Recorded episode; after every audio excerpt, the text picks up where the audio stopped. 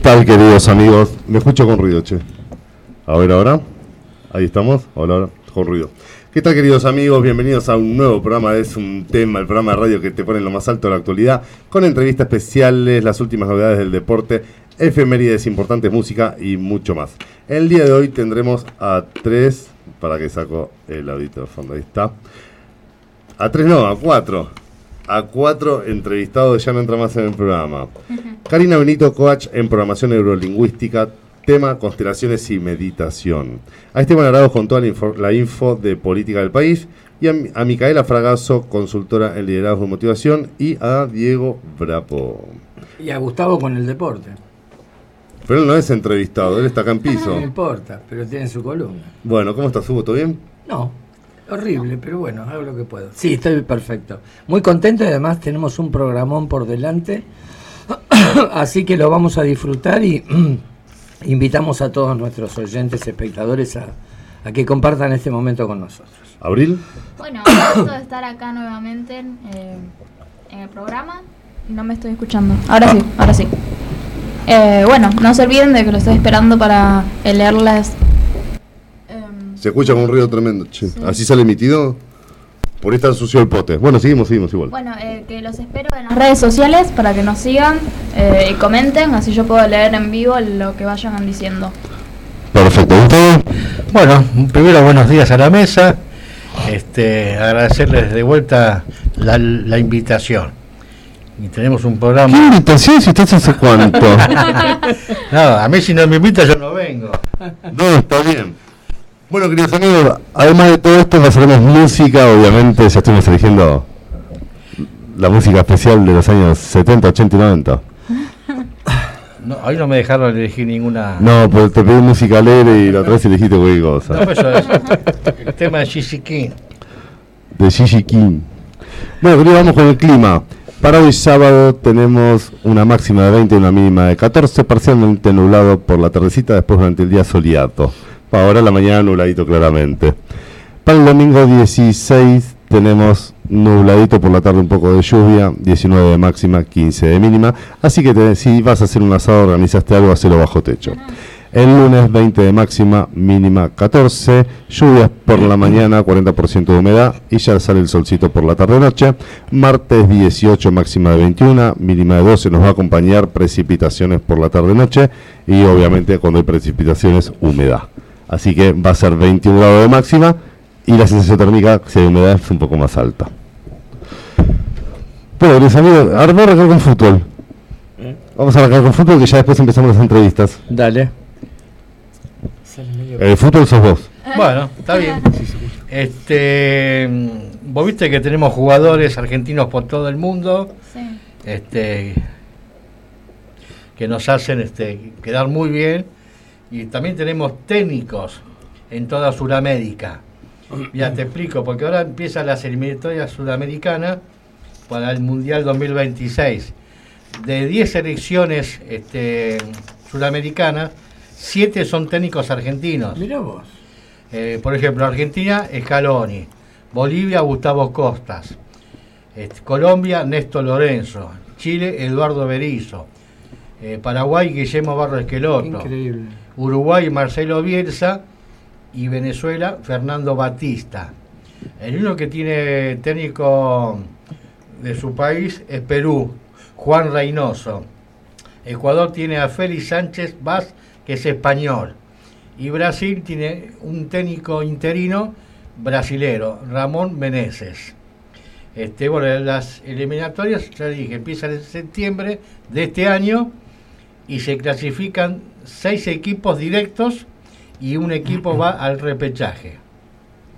Así que tenemos, Hay chances. hay chances, sí, sí, sí. todo. Perú, Perú todavía no se dio cuenta que para ganar tiene que tener un técnico argentino. Ya lo tuvo en los últimos dos mundiales. ¿Y cómo le fue? Y bastante bien. Clasificaron, que hacía 36 años que no clasificaban. Claro, eh, la, Bueno. la última perdió con Australia repechaje. Exactamente. Perú. Ah, la última es verdad, no estuvo. Tenés razón vos. Y quedó, quedó fuera. Quedó por un penal por un afuera. penal. Que lo erró quién? Advíncula. ¿Dónde juega Advíncula. En Boca. En Boca. No Así que lo erró. Ay, qué tipo, por Dios. Pueden poner jugadores. Eso de resentido, porque a Racing le fue bien en la semana.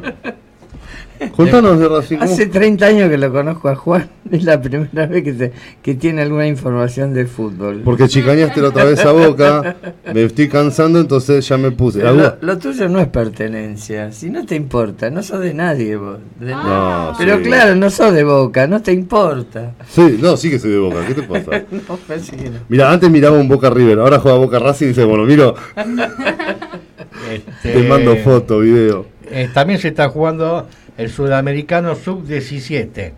En la fase de grupo, eh, Argentina jugó eh, cuatro partidos, ganó tres y empató uno. Y el lunes, el martes pasado empezó el- hexagonal, que le ganó 2 a 0 a Chile y le ganó 2 a 0 a Venez- 2 a 1 a Venezuela. De estos, equi- estos seis equipos, cuatro se clasifican al Mundial, que va a empezar el 10 de noviembre hasta el 2 de diciembre. La sede iba a ser Perú, pero todavía no se sabe. Creo que se la sacan y todavía no se sabe cuál sede va a ser. Este, Bueno, eso por los, por los tremendos líos institucionales que hay en Perú. O sea, Sí, viste que sí. hay un Eh, a- pelote a- aparte, patrón. aparte creo que no llegaron a tiempo a programar todo. Estadios, hoteles, canchas. Había canchas que no estaban este, para jugar. Y que la hagan acá, como todo. Y, Van a traer mirá, para acá. Acá ya hacemos el, el, el El de Mundial 20. Sub-20. Pará, como acá que surgió un problemita en Que no Indonesia. estábamos clasificados. Que empieza ahora en mayo, el mes que viene. Mirá vos. Y todos los, todos los, los mundiales juveniles son cada dos años. Bueno, vamos a tener que este, hacer. eh, la producción te va a pagar una platea en el palco preferencial para que comentes los partidos. Ya me dijo la producción que ya te lo paga. Ah, Yo de dije que puta. voy pum para arriba. A mí no me pagan nunca nada. Bueno, hoy voy a hacer la efemérides del Día Mundial del Arte, porque quien saben, no dijiste nada. No dije nada porque quise privilegiar las notas. Son dos ¿Qué vamos a minutos. No, si lo hizo Mientras usted, conductor, lo hizo usted, dígalo No, usted. no, no, te corresponde a vos. Bueno, a ver, eh, a mí me es como si me hablaras de, no sé, de mi familia. Este, sí, hoy es el Día Mundial del Arte. Perdón, ¿te consideras un artista? Me considero alguien eh, profundamente identificado con el arte. Escribo, por supuesto. Ya les voy a contar, voy a publicar un libro este año. Después, ya publiqué Ah, hace años bueno. una novela, pero voy a publicar que era muy olvidable, pero ahora voy a publicar seguramente este año, pero ya les voy a contar cuando llegue el momento. Este, sí, sí, sí. La literatura es la pasión de mi vida, pero también el arte. Ustedes fíjense qué notable, ¿no? Estamos acá en Argentina, en Buenos Aires. Este, aún los que no, no les interesa mucho, llega la noche de los museos, por ejemplo, o, este, o cualquiera de, la noche de las librerías, o en fin, todo este tipo de eventos culturales que se hacen y estalla, la- está llenísimo por todos lados, aún la gente que no es que no es habitual del tema. O sea, ¿por qué es tan importante el arte? En primer lugar, este, porque es el es algo así como la la expresión suprema de la libertad humana. O sea, es eh, cuando uno se sienta a escribir un poema o cuando alguien se pone a pintar un cuadro o cuando este, alguien esculpe este, o imagina una obra arquitectónica, es el momento que más nos parecemos a Dios, porque estamos partiendo desde la nada. Todo lo demás que existe parte de otra cosa, esto no. Entonces este, es maravilloso por eso, todo lo que sea arte. Eh, a veces cuando vas de viaje aprovechás y ves los museos de otros lados o los museos de, digamos, porque son muy conocidos o muy famosos y acá a veces te lo perdés eso. Eh, Argentina tiene, eh, en esto sí somos potencia, es decir, eh, realmente tiene, un- tiene una actividad artística, literaria impresionante, ahora viene la Feria del Libro, en fin, todo lo que signifique arte es, eh, es cultura y además tiene una grandeza tremenda y es que vos podés vender un cuadro que pintaste, pero el cuadro en sí mismo no tiene utilidad práctica, es solo para contemplar y para disfrutar contemplando. Perfecto. Antes que tengamos a Carolina Benito, ¿puedo agregar algo? Agregue. Bueno, el Día Mundial del Arte se celebra el 15 de abril de cada año para conmemorar el nacimiento del famoso artista italiano Hugo Besat. No.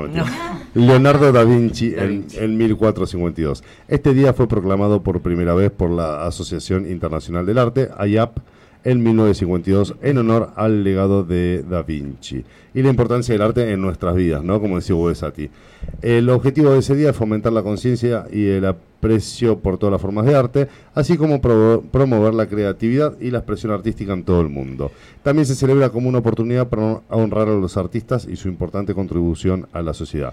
En resumen, el Día Mundial del Arte se celebra para promover la importancia del arte. la, la elección de la fecha no es casual, porque justo fue para los 500 años del nacimiento de Da Vinci, que, debe, que pintó eh, el cuadro que me parece que es el más famoso de todo el mundo, que es la Mona Lisa o la Gioconda, que está en el Museo del Louvre, en París. Bueno, perfecto, ahora estamos esperando a Cari. Mientras tanto, eh, eh, les, les, comento, mientras conectamos con Karina, que eh, nosotros la habíamos tenido a Karina el año pasado, ahí está. Nosotros la habíamos tenido a Cari en el programa el año pasado y se acuerdan que tuvo tanta repercusión que tuvimos que hacer dos entrevistas en dos sábados seguidos. Me acuerdo, sí, y que después no quiso salir más en el programa. Se dio cuenta de quiénes, se, dio cuenta de quiénes éramos. Buen día, Cari, ¿cómo estás? Hola, buen día. Perdón, perdón, ahí está. Un segundo.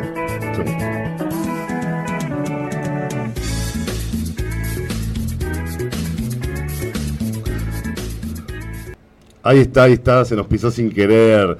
Presentamos de vuelta a la señora Karina Benito Coach en programación neurolingüística, que hoy nos trae el tema constelaciones y meditación. Cari, ¿cómo estás nuevamente? Hola, buen día. ¿Cómo están? Gracias por la invitación. Y bueno, hoy, hablaban de arte, así que acá atrás mío tengo arte, hecho por una amiga. Gracias por, eh, gracias por no rechazarnos la invitación. No, por favor, un gusto, realmente un gusto. Un gusto. Bueno, ¿en qué, en qué estás trabajando? Contanos. Así, bueno, ponernos al eh, día. Bueno, ustedes ya saben que, según lo, lo, que habíamos estado conversando en el año pasado, creo que fue, o el anteaño, ya no me acuerdo, eh, yo trabajo con programación neurolingüística y bioneuroemoción, también conocido por eh, biodescodificación. Es una tarea a la que, terapias, a la que estoy muy abocada y últimamente le agregué constelaciones eh, individuales, constelaciones familiares, que es una técnica, no es una terapia. Es decir, a veces existe esta confusión, ¿no? Si es lo mismo una técnica que una terapia, pero en realidad una técnica es algo que se puede aplicar eh, durante una este, terapia. Eh, usualmente yo realizo bioneuroemoción con las personas que llegan a la consulta y ocasionalmente cuando hay un conflicto muy marcado, alguna situación vincular muy, muy marcada, este, como bioneuromoción necesitamos eh, información respecto del árbol de la persona, es decir, todos sus ancestros, ¿no? sus padres, sus abuelos, a veces ocurre que la persona no tiene demasiada información. Y la verdad es que mm, ha resultado ser una herramienta muy útil, este, porque cuando lo hemos eh, usado en alguna sesión, eh, es impresionante cómo el inconsciente asoma, cómo aflora, y de alguna manera le podemos dar resolución eh, con la dinámica que se lleva adelante este, constelación. Cari. bueno, dime. Cari, te habla, bueno, Juan te habla. Te quería hacer una pregunta. Uno dice las constelaciones, ¿no? Para ponerlo un poco más en claro. Las constelaciones, para mí, por ejemplo, son agrupaciones aparentes de estrellas en el cielo nocturno que han sido reconocidas y nombradas por la humanidad desde hace miles de años. No, no, no, no, pero no, no, no, para que vos definas, a ver, lo que yo acabo de decir, todos lo sabemos, pero eh, quiero redactar la simpleza de que el conocimiento nuestro es, che, eso para mí es una constelación. ¿Cómo es las constelaciones y la meditación? Bueno, ahora te explico esto. La constelación, este, se, diríamos, la constelación realmente a mí también me, hace alusión a, las estrellas en el cielo, ¿no? Eh, sin embargo, eh, de alguna manera, si yo me pongo a mirar la familia, me posiciono desde mi propia persona y empiezo a mirar hacia atrás y veo mis padres, los abuelos, los bisabuelos, los tatarabuelos y así, yo voy a ver que se abre un abanico inmenso de muchísima gente que está, diríamos que, que gracias a su vida me dio la oportunidad de hoy estar aquí. Entonces, de alguna manera hace una idea, nos, nos remite a la idea de una constelación como, como la que vemos en el cielo. Sin embargo, la palabra constelación eh, se relaciona con lo que es la configuración. ¿Por qué? Porque cuando se trabaja en constelación, ya sea que hay muchísimas formas de constelar. Yo estoy más dedicada a la constelación individual y eh, usamos para hacer las configuraciones muñecos. Pero hay constelaciones que se realizan, por ejemplo, con personas, eh, se hacen sesiones que a veces ocupa el fin de semana, ¿no? Y entonces las personas a lo mejor están reunidas cinco o seis horas eh, bueno, se reúnen, eh, alguien va a constelar y entonces la persona que de repente va a constelar sobre una situación conflictiva, que puede ser un vínculo, un vínculo con sus padres, con su, bueno, con su familia, algún, algún rollo que tenga con, con su familia, y entonces empieza a elegir miembros que se encuentran reunidos en ese espacio, que simplemente van a participar. Y bueno, y aquí se produce la magia. ¿Por qué? Pues decís, ¿cómo puede ser que personas que no se conocen puedan representar situaciones que han ocurrido en las dinámicas familiares de una forma tan exquisita? Bueno, eh, en toda esta dinámica eh, se produce, primero que hay que ser consciente de que no estamos para juzgar. Hay que entrar en la sintonía de que yo no voy con prejuicio, de que yo no voy a meter lo que yo diríamos pienso o interpreto de una situación. Ante todo vamos con respeto, no a juzgar a la otra persona. Entonces en esta dinámica se pone en juego un inconsciente, un inconsciente que en este caso sería colectivo. Pareciera ser como que la información de quien consulta se transmite de alguna manera al inconsciente del resto de los miembros que están constelando y de hecho que se le da una gran resolución a la situación conflicto, donde la persona queda totalmente estaciada de ver cómo se, dan ciertas escenas, cómo se producen ciertas dinámicas, ciertos comportamientos a partir de, esa configuración. En la constelación individual, que yo lo, que lo que yo estoy trabajando, la dinámica se realiza con muñequitos, en una sesión individual donde la persona está solo conmigo, y bueno, eh, yo trabajo, hago constelaciones eh, individuales, donde trabajo vínculos y trabajo también con emociones. Es decir, que hay muñequitos, una caja llena de muñequitos que representan emociones. Es decir, que una persona puede decir, bueno, yo vengo a constelar porque tengo un problema con el alcohol. Me está arruinando la vida, este, estoy perdiendo todas las relaciones eh, familiares porque no puedo con esta adicción o hay gente que dice, yo tengo problema con el dinero. Por ejemplo, gano mucho dinero, pero se me va de las manos. No sé por qué. O de repente, cada vez que tengo una relación en el trabajo, eh, qué sé yo, mis, compañeros me hacen un costado, en todos los trabajos me pasa lo mismo. Entonces, siempre, siempre que yo voy a trabajar una constelación, tengo que tener bien definido el tema a trabajar. El trabajo del facilitador la guía del facilitador, en este caso mi, mi trabajo, mi función es guiar a la persona para que pueda definir con claridad cuál es el tema constelar. Entonces, yo para explicarles un poquito esto, ¿no? Decimos eh, la, la constelación individual, voy a hablar precisamente de eso que es lo que yo hago, lleva aproximadamente dos horas, porque en la primera hora lo que se hace es trabajar sobre el árbol familiar, sobre lo que la persona recuerde de su árbol. No es profunda como, lo que se hace en bioneuromoción, porque se necesita mucha información para bioneuromoción. Simplemente nos quedamos con la información más accesible de la persona que en el momento pueda este, mostrar o expresar. Entonces, se trabaja con el árbol familiar, la persona, sus vínculos que pueden ser sus hermanos, su pareja, sus hijos y hacia arriba los padres, los abuelos maternos, los abuelos paternos y hasta donde pueda desarrollar. Disculpa, Cari, Gustavo quería, Gustavo quería hacerte una pregunta. Sí, te paramos. Dale, Gustavo. Este, ¿Qué tal, Karina? Está Gustavo. Eh, ¿Cómo estás? No veo a nadie, la verdad que me veo yo sola. No, no, claro, nosotros estamos transmitiendo por otras cámaras para la gente. eh, por eso por eso no nos ves. Te a vos sí la gente te está viendo. Claro, la pregunta mía era, vos hablaste de papá, abuelo, bisabuelo, tatarabuelo. Eh, vos te, te- te enfocás, eh, vamos a poner, eh, en las cabezas de la jefe de familia, porque vos cada vez que abrís, por ejemplo, papá, salen 25 familiares. Abrir abuelo te aparecen 100 familiares. El bisabuelo, 1500 familiares. Claro, es verdad. Siempre se habla, mira, siempre es, está muy buena tu pregunta, Gustavo. Mira, siempre se hace con los directos. Claro. Salvo que, vos decís, bueno, yo me acuerdo de un tío muy significativo, suponete mi padrino, o un tío que siempre nos llevaba a pescar. O sea, la persona sabe, porque la guía de facilitador, esa es la, la tarea, ¿no? Siempre de eh, ir tocando a aquellas personas que fueron significativas para este sujeto, Claro. para esta persona que está consultando. Entonces no hace falta que vos, por ejemplo, hables de todos los hermanos de tu, de tu papá, de todos los hermanos de tu mamá. Simplemente, si vos tuviste buen contacto con todos ellos y fueron significativos en tu vida, capaz que sí, tal vez sí.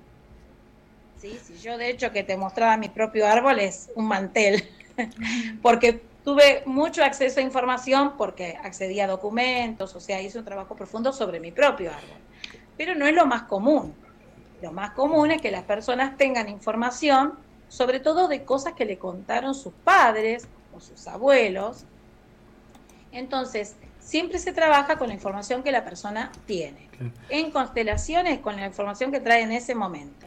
Eh, Sí. Ca- Cari, Hugo, soy. Te hago una pregunta. Este, vos, eh, me- para mí, disculpen, Eh, para mí dijiste una palabra clave que es significativo. O sea, tuviste a lo mejor cinco tíos, pero hay uno que te quedó este, en el alma por alguna cuestión especial. Claro.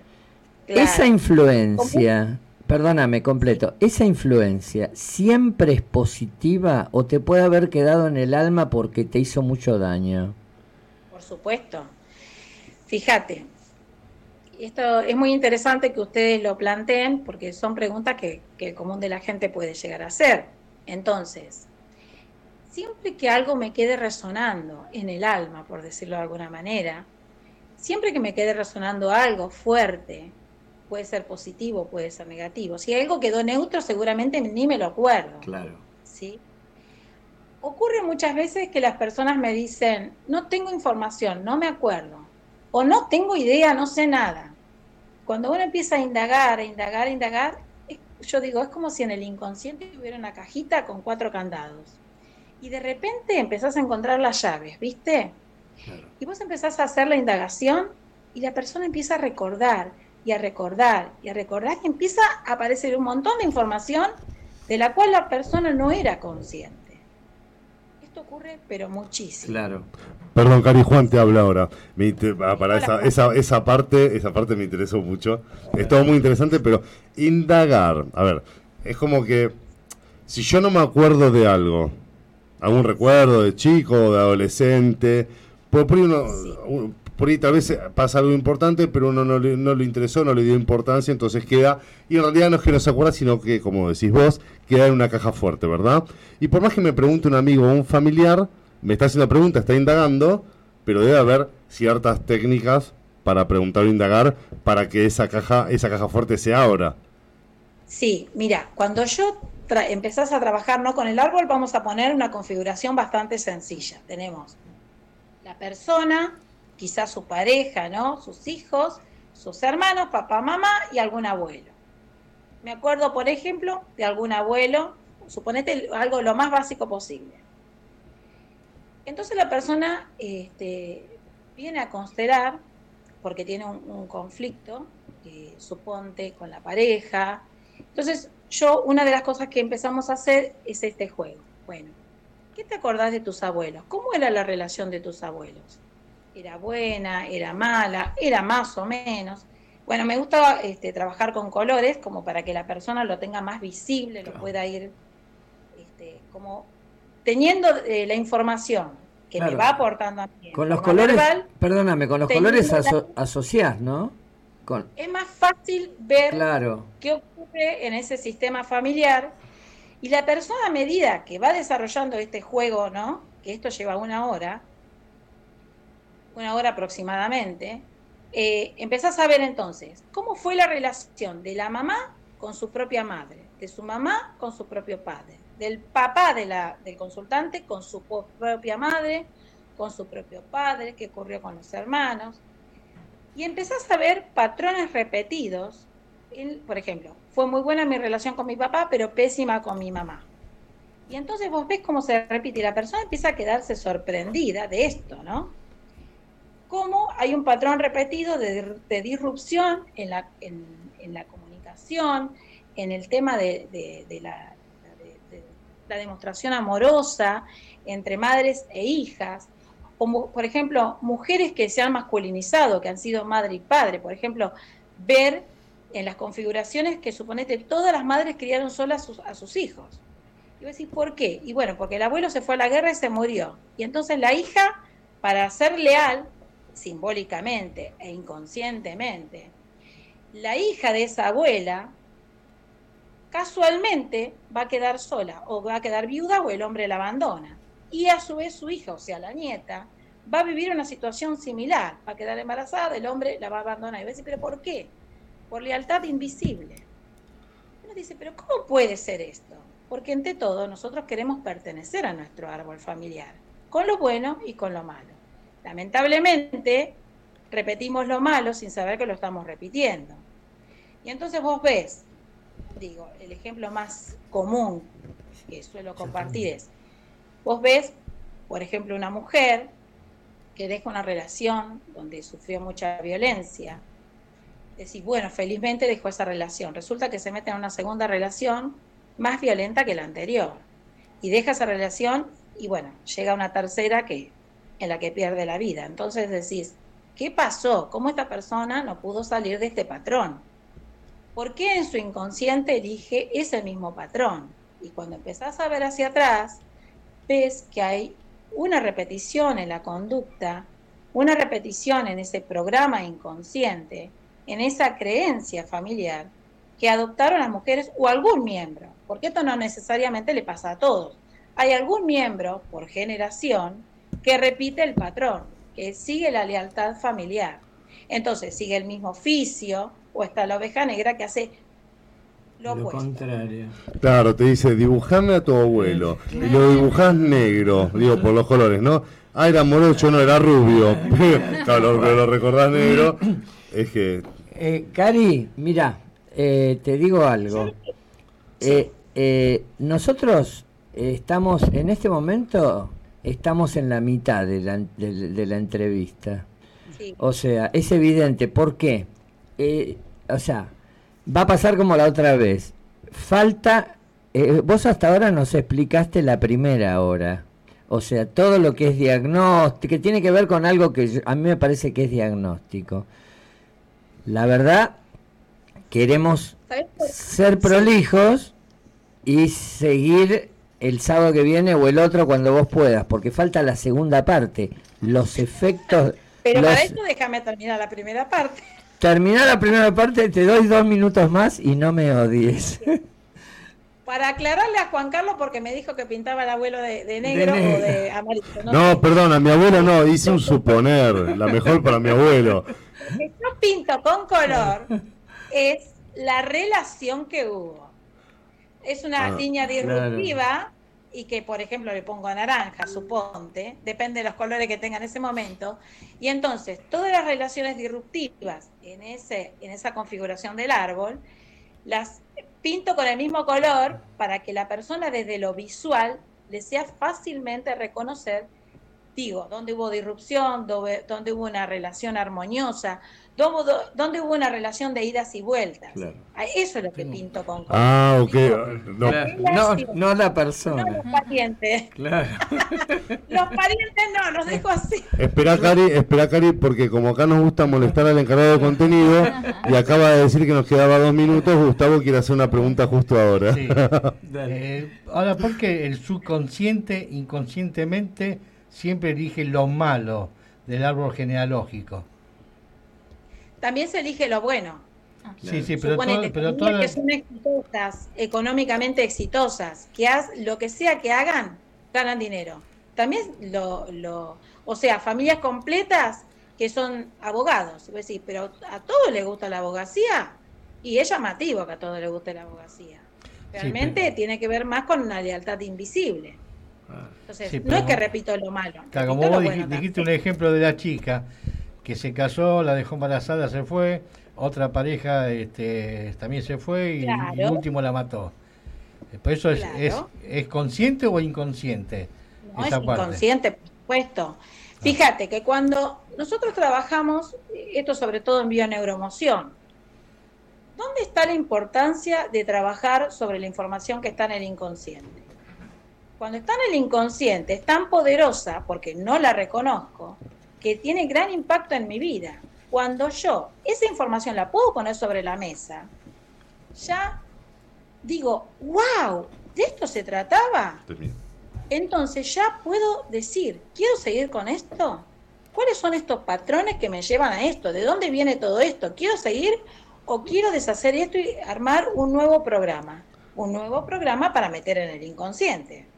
¿Me explico? Sí. Perfecto, Cari. Ahora sí, no, tenés, estás a punto de meter una palabra más, pero quería cortar, ver dónde cortar justo para poder seguirla después porque nos va- tenemos más entrevistados y nos van a, nos van a No, matar. Nos van a matar. Escúchame, dos cosas. Dos cosas. Primera hora se trabaja entonces con el árbol familiar y todos los vínculos, el tipo de vínculos que se produjeron o que existen en ese árbol familiar, para detectar eh, la armonía o falta de armonía. Y la segunda, la, la próxima semana le digo cómo trabajamos en la segunda parte, para que tenga sentido esto que hicimos en la primera hora. Bueno, ¿cómo te ubicamos en esta primera semana? ¿En las redes en dónde? Ah, en co-crear contigo en Instagram, co-crear contigo, Instagram. Bueno, una modificación de mi logo. Perfecto. Escúchame, la semana que viene o la otra, después combinamos en la semana a ver cuándo podés salir y vamos a por la segunda parte. ¿Eh? ¿No? Bárbaro. No te vas a salvar de que cuente la entrevista del día que nos conocimos en la maestría. Eso lo voy a hacer público. Bueno. Bueno, Cari, Bueno, muchísimas gracias y hablamos en la semana para el sábado que entra. perfecto. Un beso Nos muy vemos. grande y gracias. Gracias por estar. Un abrazo grande. Chao, chao. Chao, hasta la próxima. Bueno, chicos, como siempre, nos quedamos sin tiempo Sin tiempo. para variar. ¿Cómo odio cuando nos quedamos sin tiempo? Muy por Dios? interesante. ¿Vos de qué color me pintarías a mí No. en una terapia co- eh, constelar? De blanco, de blanco y celeste, sí, hablando de Racing, boludo. Te iba a decir de rosa. Ahora, Cari, Claro. Abril, Abril me, me pintaría de rosa y me pondría el loguito de Spotty al lado. Y abajo Spotty. Ay, nos pueden ver en Spotty. Qué puto. Vamos con un pequeño tema musical y volvemos con Esteban Arados, queridos amigos. Ah, no, no, no vamos con nada, pues seguimos en el aire. Esperamos, mientras vamos armando. Bueno, vayan hablando con la musiquita de fondo. ¿Qué pasa, Rena? ¿Qué pasa, Rena? ¿A dónde te fuiste? Abajo a alguien. No, anda tranqui, anda tranqui, seguimos piloteando. Seguimos piloteando, si manejamos Bueno. avión. Vamos con Gloria Gaynor.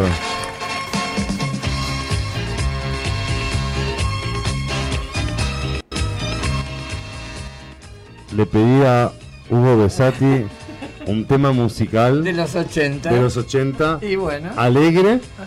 Dijo, Es alegre. Me dijiste música disco. Y se puso a cantarlo. Ni parecido. No solo, bueno, obviamente lo- la gente de, de color negro, casi digo raza, ¿no? Claro. De, no, yo digo raza negra, raza blanca. A ver, no, no estoy, es Se raza. llama- es raza, lo que pasa es que no es despectivo. No, a mí no sé qué me dijo, no, raza tienen los perros. bueno, no. Guau, guau, le dije. No, no, no. Bueno, y cuando se habla de la raza a- a- humana. A, Hugo lo traicionó el subconsciente, me parece. Claro. Este, Quiere, no, quiere cantar como Gloria Gaynor. vos Eh, sabés que. Es que Hugo es primo lejano de Miguel. No. Escuchame. Vos sabés que eh, recién yo no se lo quise decir a, a Cari porque este bueno porque a veces qué sé yo eh, si no se estira mucho Pero en mi, ca- en mi propia familia hay un caso notable de eso. Mi- eh, las dos grandes, este, las dos grandes pasiones de mi papá fueron la ingeniería y la música, ¿no? Por eso soy profesor de piano. Y yo me anoté para estudiar ingeniería, pero no, no- después me fui porque no era mi vocación. Mi segundo hijo, Gonzalo, que no lo conoció, es ingeniero y tiene un conjunto de música que acá alguna vez hemos tocado un tema, Las Narices. O sea que es hereditario. O sea que él le cumplió el sueño a mi viejo sin conocerlo, ¿entendés? Ahí va, sí, sí. o sea, es lo que dice Karina, la lealtad invisible. Ah, claro, ahí se cumple. ¿Entendés? O sea, mirá qué notable.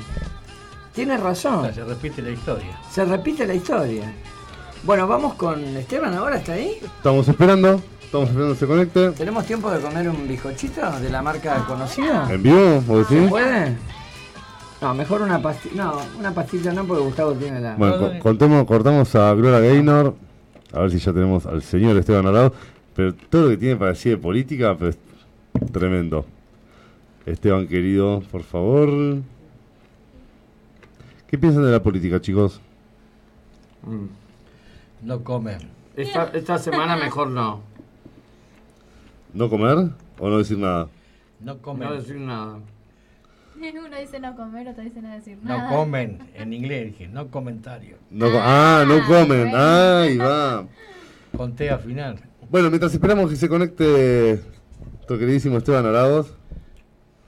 Acá ya tenemos afuera el señor del programa que sigue. ¿Qué hablamos, Hugo? ¿Qué hacemos? Y esperamos a Esteban. Corrupción gubernamental. Mira, ¿Qué- yo lo único. Lo, lo ¿Lo único esperamos que- a Esteban? ¿Qué? ¿Lo esperamos en silencio? Sí, lo- no, lo único que te digo. Me parece que ahí está. Aquí está, ¿no? Ah, lo, lo único que te digo es que en serio fue una semana donde este, hemos roto el, el equilibrio que nos ha presentado Karina en su, en su entrevista. Lo hemos roto porque ha sido desastrosa esta semana en todo, pero objetivamente desastrosa. La frutillita del postre fue ayer, 7,7 de inflación, es una locura. No hay economía. Hasta en Venezuela hay menos este, inflación que acá. Es muy difícil objetivamente, al margen de la ideología de cada uno. Pero es muy difícil. La economía realmente está en un momento terrible. Algo van a tener que hacer. Porque está muy, muy espeso el asunto. ¿eh? Muy espeso. En estos tres meses un 20% y anual un 114%. La proyección es, es, es terrible, terrible. Así que bueno, ¿quién juega mañana? ¿Qué partido importante hay, Gustavo, mientras entra Esteban en línea? Eh, River con Newell's allá en Rosario. Hablemos del partido clave de la fecha, ¿Cuál es? El clásico, Ah, el clásico. de Avellaneda. Claro, se, eh, se adelantó. Se, se iba a jugar a las 7 de la tarde y pasó para las 4 y, Y sí, media. para evitar 200 muertos, Sí. por supuesto. Y Boca Eh, juega hoy con estudiantes. Con estudiantes. Con estudiantes. Boca 3 a 1. ¿Cómo lo ves el partido de mañana con Independiente? Llegan los dos, en, eh, digamos, con actualidades muy diferentes, pero los dos últimos partidos los perdimos los dos. Sí, no, pero yo creo que mañana se van a cuidar los dos Sí, sí. para no perder. Para mí, Vos decís que hay un empate. un empate, sí, sí, sí, Yo creo que es lo que le conviene a los dos. claro. Ahora, Por la situación de cada uno, ¿no? Lógico. sí, la verdad que en el caso de Independiente realmente está muy complicado con el descenso. Recordémonos a nuestros este, espectadores y oyentes que estos inventos que hacen en la AFA, este año descienden dos, vos me corregime si está mal, dos por el promedio y uno por la tabla general. Claro, que sale, que sale último. Independiente en esa tabla general tiene dos equipos abajo nada más, que son Arsenal y Unión. Y Independiente tiene dos puntos más que Unión, nada más. son dos, como dijiste vos, por promedio. Sí, Y el que sale último, se va. por más que esté arriba de los promedios, Claro. eh, se va. Pero está a dos puntos del último. Claro. Y hay, hay un solo equipo en el medio que es Arsenal. O sea, está muy espeso el tema. Y Arsenal también. Arsenal No, ganaba Arsenal está condenado. 2 a 0 Y perdió, Y perdió sí. 3 a 2. Y Unión es una máquina de perder. Esto es lo que lo puede salvar a. Pero Independiente, objetivamente, es típico que mañana hace cuatro goles Independiente, por, por mi comentario. Pero realmente da la sensación de que no le puede hacer un gol a nadie objetivamente. Mira, yo creo que Siliski este, lo va Lo va a levantar. lo va a levantar. Porque es- eh, él pone eh, la cocina en, en la cocina, eh, la cama en el dormitorio y el oro en el baño. Este, por eso, cuando quieren hacer invento, una vez lo hizo, lo hizo Bielsa, el burrito Ortega corriendo al número 4 en un mundial. Claro. No, no podés poner Ortega a hacer eso. Bueno, me parece que llegamos tarde y Esteban nos esperaba a las 10.30 y, Y no puede. nada, ahora no, no puede. Bueno, listo, no hay problema. Sí que hicimos, bueno, para, para. Yo me, Completamos. yo me había preparado un poquito las imágenes de los principales dirigentes políticos cortitos. Nosotros somos Dale. un programa de política, pero Dale, Eh, interesante. Y, a la- y conectamos con Mica a las la, 11. cor- sí, spot publicitario, un tema musical, ¿eh, Mico? Eh, Gloria Gaynor. Tranquilo, ¿eh? No, sí, buenísimo, qué lindo tema que mandaste. Un temita de, de un jugador del Sur 17, A ver. el Diablito Echeverry. River lo tiene cotizado para desprenderse 25 millones de dólares. Ahora, como lo pidieron varios equipos europeos, eh, los- lo van a subir a 50 millones de, de dólares. Tranqui, La- doble. La, la cláusula. Eh, no sé si ustedes lo vieron jugar. No. Es Un un, fe- fenómeno. fenómeno. Un fenómeno. El 17 chico tiene 16 años. 17. 17. Claro, Juega, juega de 10 en, en River. Mirá. Este, Claro, ese chico no va a debutar en primera. bueno, se va a ir eh, afuera. Ya lo citaron para el sub-20. Claro. Para que juegue el sub-20. No, no, lo que juegue ese muchacho, los pases, los piques. eh, la otra vez hizo un gol a. mm, creo que a Venezuela. Le tiran un centro, sale corriendo, el defensor lo agarra, lo saca, él se frena, cuando sale el arquero afuera del área, se la toca por arriba. Eso no es un jugador que tiene 10 años de experiencia. Claro. Y este tiene 17 recién. ¿Te puedo hacer una pregunta al margen antes de que vayamos este, acá a las imágenes? Eh, tenemos una tenemos un- una copa, un trofeo acá. Nos premiaron en el programa. Conductor no estaba al tanto de No, hay una revelación, pero ¿qué, ¿cómo me la quemás? Sí, así al final del programa. Ah, ibas a hacer al final. No, pero así le damos espacio. No, bueno. A la revelación al señor Gustavo, el árbitro de, de acá, de, que a pesar de ser árbitro, es revelación en el programa por la participación que está teniendo. Ah, ¿y le damos nosotros la copa o se la dieron en otro No, momento? se la dieron en otro momento, en otro Ah, lado. muy bien. Y es, es premio al mejor árbitro. Es premio mejorar, sí. Y la asociación que te la dio es. No veo bien de acá. AMFA, ¿qué es? ANFA. Árbitro Metropolitano Fútbol Argentino. Impresionante. Pues sí, bueno, eras un tipo equilibrado, justo, honesto, como sos en la vida. Por eso te han dado el premio al mejor árbitro. Primer semestre, ¿eh? Seis meses, ¿eh? Hay que bancarse seis meses. Siendo- y sí, sí, la verdad que sí. Ya en el segundo semestre empezaste a aceptar ofertas y estas cosas. te, quitaron el premio. Canje. No seas malo. No, ahí ahí empezó a aumentar de peso. No, pero en se- no, pero a ver, los jueces que saben, yo nunca te vi dirigir, me gustaría mucho verte dirigir un día, pero los jueces que realmente dirigen bien, no digo que no corren, pero tienen una tienen un control de la cancha tan grande.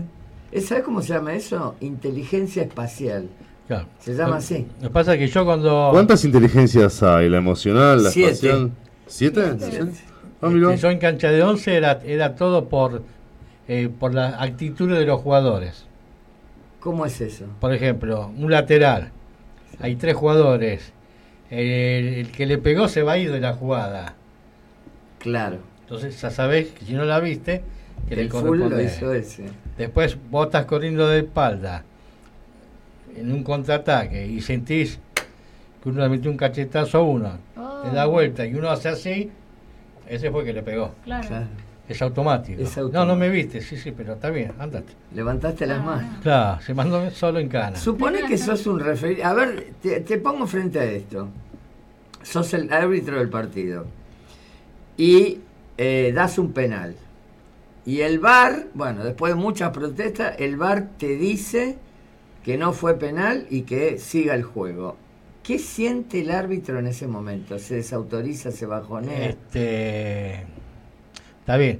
El VAR es un complemento para ayudarlo al árbitro. Sí. Si yo, para mí fue penal, el VAR me dice que no fue penal, un minuto, lo voy a ver primero. y ahí decido. ¿Pero no te pone mal? ¿No, no, no te Este- sentís desautorizado? No, no, si, si me obligan a no darlo, sí. Claro. Es como que es una obligación. ¿Y de pueden obligarte? No. Este. O sea, si te pará, Gustavo, ¿no o no deberían? No, no, él, él te da un comentario como para ayudarte a vos. Sí. Claro. Si vos te equivocaste. Entonces, por eso, antes de dar una opinión, yo lo, lo iría a ver primero. Sí. Y veo toda la jugada, despacito, en cámara normal. Pues si, si es por foto, son todos penales. Claro. Lo tenés que ver en, en detalle, con de- la detalle, eh, claro, en el tiempo video. normal. Claro. Este, hubo un caso que le hicieron anular un gol al, al River contra Vélez por la Copa Libertadores. Sí. Este, que el árbitro dice, yo no veo mano del jugador de River. Lo fue a ver y siguió insistiendo que no fue mano de River. Tanta presión que tuvo para no tener problema con el VAR, le cobró mano. Y no había sido mano. No. Porque cabecilla es el defensor en contra del arco. Y Suárez estira el brazo, le pasa por el brazo, pero no la toca. Y si le toca, eh, ¿cómo te puedo decir? Es acción de jugada. No es que el tipo le va a pegar a la pelota. Abre el brazo porque están forcejeando. Una cosa que vos le pegues a la pelota y la pelota que te pega a vos. Pero no la tocó a esa pelota. Y por eso River quedó fuera De la Copa. De la- de la Ese- Copa. que- que- sí, que fue. Sí, sí. Eso fue en cuartos de final, una cosa Y lo pasaron el, el audio después, por muchos días, que el tipo decía, no, anulado, fue mano, fue mano, fue mano. Claro. Y es raro que ese árbitro le dejó convencer, porque él es muy estricto. Era. El otro día el gol de Independiente en Rosario, que lo anulan, la verdad que objetivamente Cauterucho tenía un poquito del pie adelantado, o sea, fue offside por 10 centímetros. Pero bueno, es offside. Claro, pero las líneas, eh, hay, hay dos este, Microsoft que marcan. Uno es español, que es el mejor de todo, y otro no me acuerdo de dónde es. Cuando es Orsay, este, lo dijo un, un ex árbitro, que está así- que siempre sale por la radio, AM. Este, cuando están 10 minutos que es offside, Vos, que- salís por AM y sos árbitro. Claro. Claro. No, no, no soy, no soy yo. Este, que sí, que no, que sí, que sí, que no. Dice que te, te corren las, las líneas. Ah. Para que sea o para que no sea. Y es porque es una perspectiva. Claro. Pero no, no, la línea es recta. Las líneas rectas, pero según No, de si la, la, veas. la pones así, no es claro. offside. La pones así, es offside. Gustavo, ¿Te puedo hacer una pregunta y después vamos? ¿Tenemos tiempo? Muy discutible, ¿no? Un minuto podemos hablar los mensajes, vamos a un tema musical al spot y Bueno. volvemos con Mica Fragasso. No, pero esta es una excelente pregunta que le quiero hacer. No, todas las que vos haces son excelentes. ¿Por qué, ¿Por qué te hiciste árbitro? ¿Por qué una persona tiene vocación de árbitro? ¿Cómo Ah, fue eso? Está aburrido, te hicieron nada. no, no creo. No, ya sé que. Un chiste. ¿Te digo la verdad o te digo como chiste? No, decime la verdad. Creo Ah. que es, inter- a- eh, es una cosa interesante. Siempre la vocación de una persona es algo muy profundo. Ya, a mí- Entonces, ¿Por qué uno puede tener vocación de árbitro? A mí el fútbol me enloqueció, me enloquece y me va a enloquecer toda la vida. Sí. No sé, yo he ido a la casa de mi tío, a Varela, y veo un partido de mujeres, me paro para mirarlo. Juegan bien ahora. Sí, muy hay- bien hay- juegan. Muy, hay chicas que juegan muy, Muy, bien, muy bien. mejor que los hombres. Sí. Igual tenía un compañero que era que también es, es árbitro. Y hablando que esto que el otro, pim pum, me gusta la idea. Fui, hice el curso un año, eh, todos los viernes de un año. Después te mandan, eh, allá a los seis meses ya juez de línea primero, Claro. que vos ves todo el panorama. Después te mandan al partido, según eso, fáciles. Partidos fáciles no hay. Y si son amigos, menos. partidos. Se matan tal cual. Este, y bueno, y así. Si lo sabrá Hugo. Este, uno, uno se va se va mm, armando con los errores de uno. O como le hablas. Yo ya lo último era todo este hablar con los jugadores. Hay jugadores que, que vos podías hablar. Sí. Dialogás, claro. Es que se lo ve en primera cuando se acerca Messi o habla No, no, y le marca eso algo. está bien. No, se lo, se lo nota por el movimiento de las manos, ¿no? Porque no se escucha claramente que Messi le está hablando y el árbitro le contesta y se Ah, nota es- que están... ese es otro nivel. Claro. Porque, pero de amateur. O por ejemplo, el árbitro, no me acuerdo cómo se llama, que está jugando- dirigiendo en AFA, los abraza, los acaricia, no, porque fíjate que no, el árbitro no tiene que dar ninguna explicación.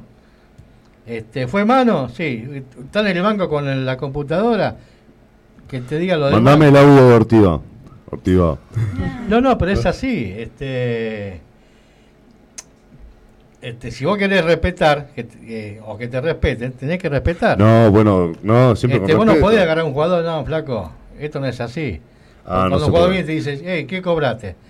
El árbitro, no, no, pará. No, pero además No me se, toques, me pero se requiere, pero se requiere tener personalidad, Sí, firmeza. Pero eso lo manejás con el tiempo. Porque vos te das cuenta a quién le hablas, a quién le puedes no hablar, o a quién directamente no hablar. Claro, los jugadores entiendo. tienen una personalidad Claro. cada uno, que es distinta. mirá, si vos pasás, te lo puedo decir cualquier árbitro, hasta profesional. Si vos pasás los 20 minutos y haces oído sordo, nadie te jode. Después no te jode más nadie. Porque ellos te prueban.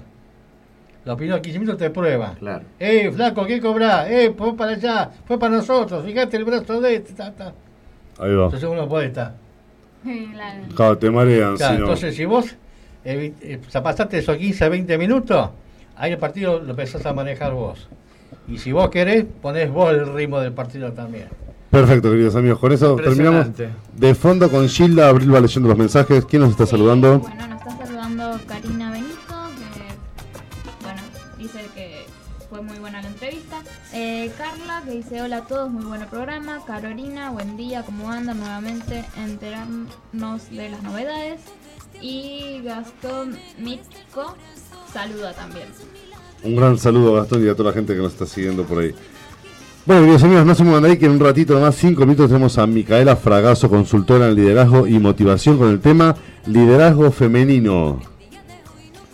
Hugo ya me censuró un chiste. Vamos, queridos amigos, un pequeño espacio de publicitario y volvemos con más de Es un tema de EUT, como dice. Si es que encuentro el publicitario, ¿no? Ahí volvemos nomás. En la seguridad, la improvisación no debe tener lugar. Es un aporte del proyecto Es un tema de Argentina. Apoya este programa la Asociación Argentina de Bomberos Voluntarios de General Lavalle, partido homónimo, Buenos Aires, Argentina. Comienzo del espacio publicitario. Extintores Fadesa para fuegos de clase A, AB, BC, ABC y AK.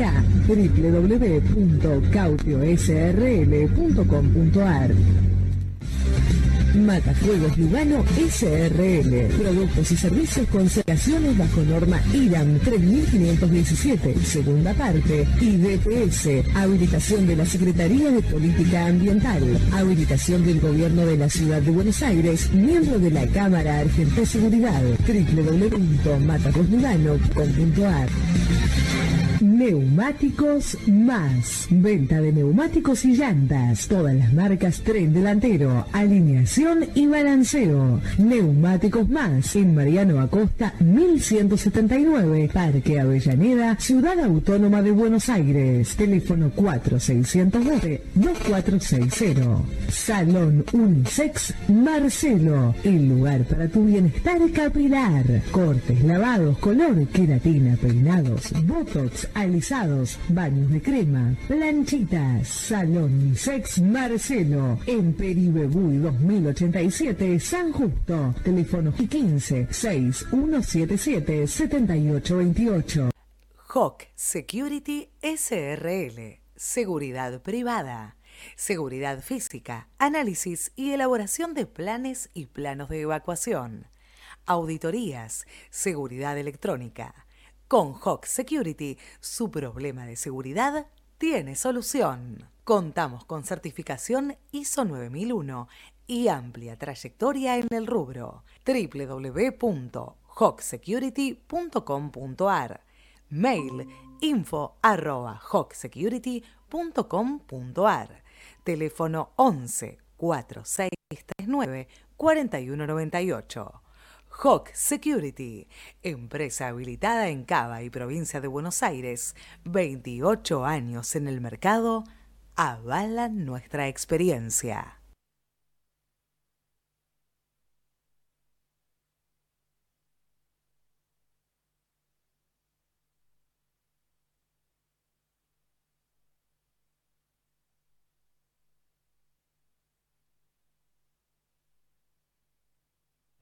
Bueno, queridos amigos, acá estamos nuevamente esperando la conexión de Micaela Fragazo, consultora en liderazgo y motivación, con el tema liderazgo femenino. Mientras se conecta Mica, me voy a permitir hacer un chiste.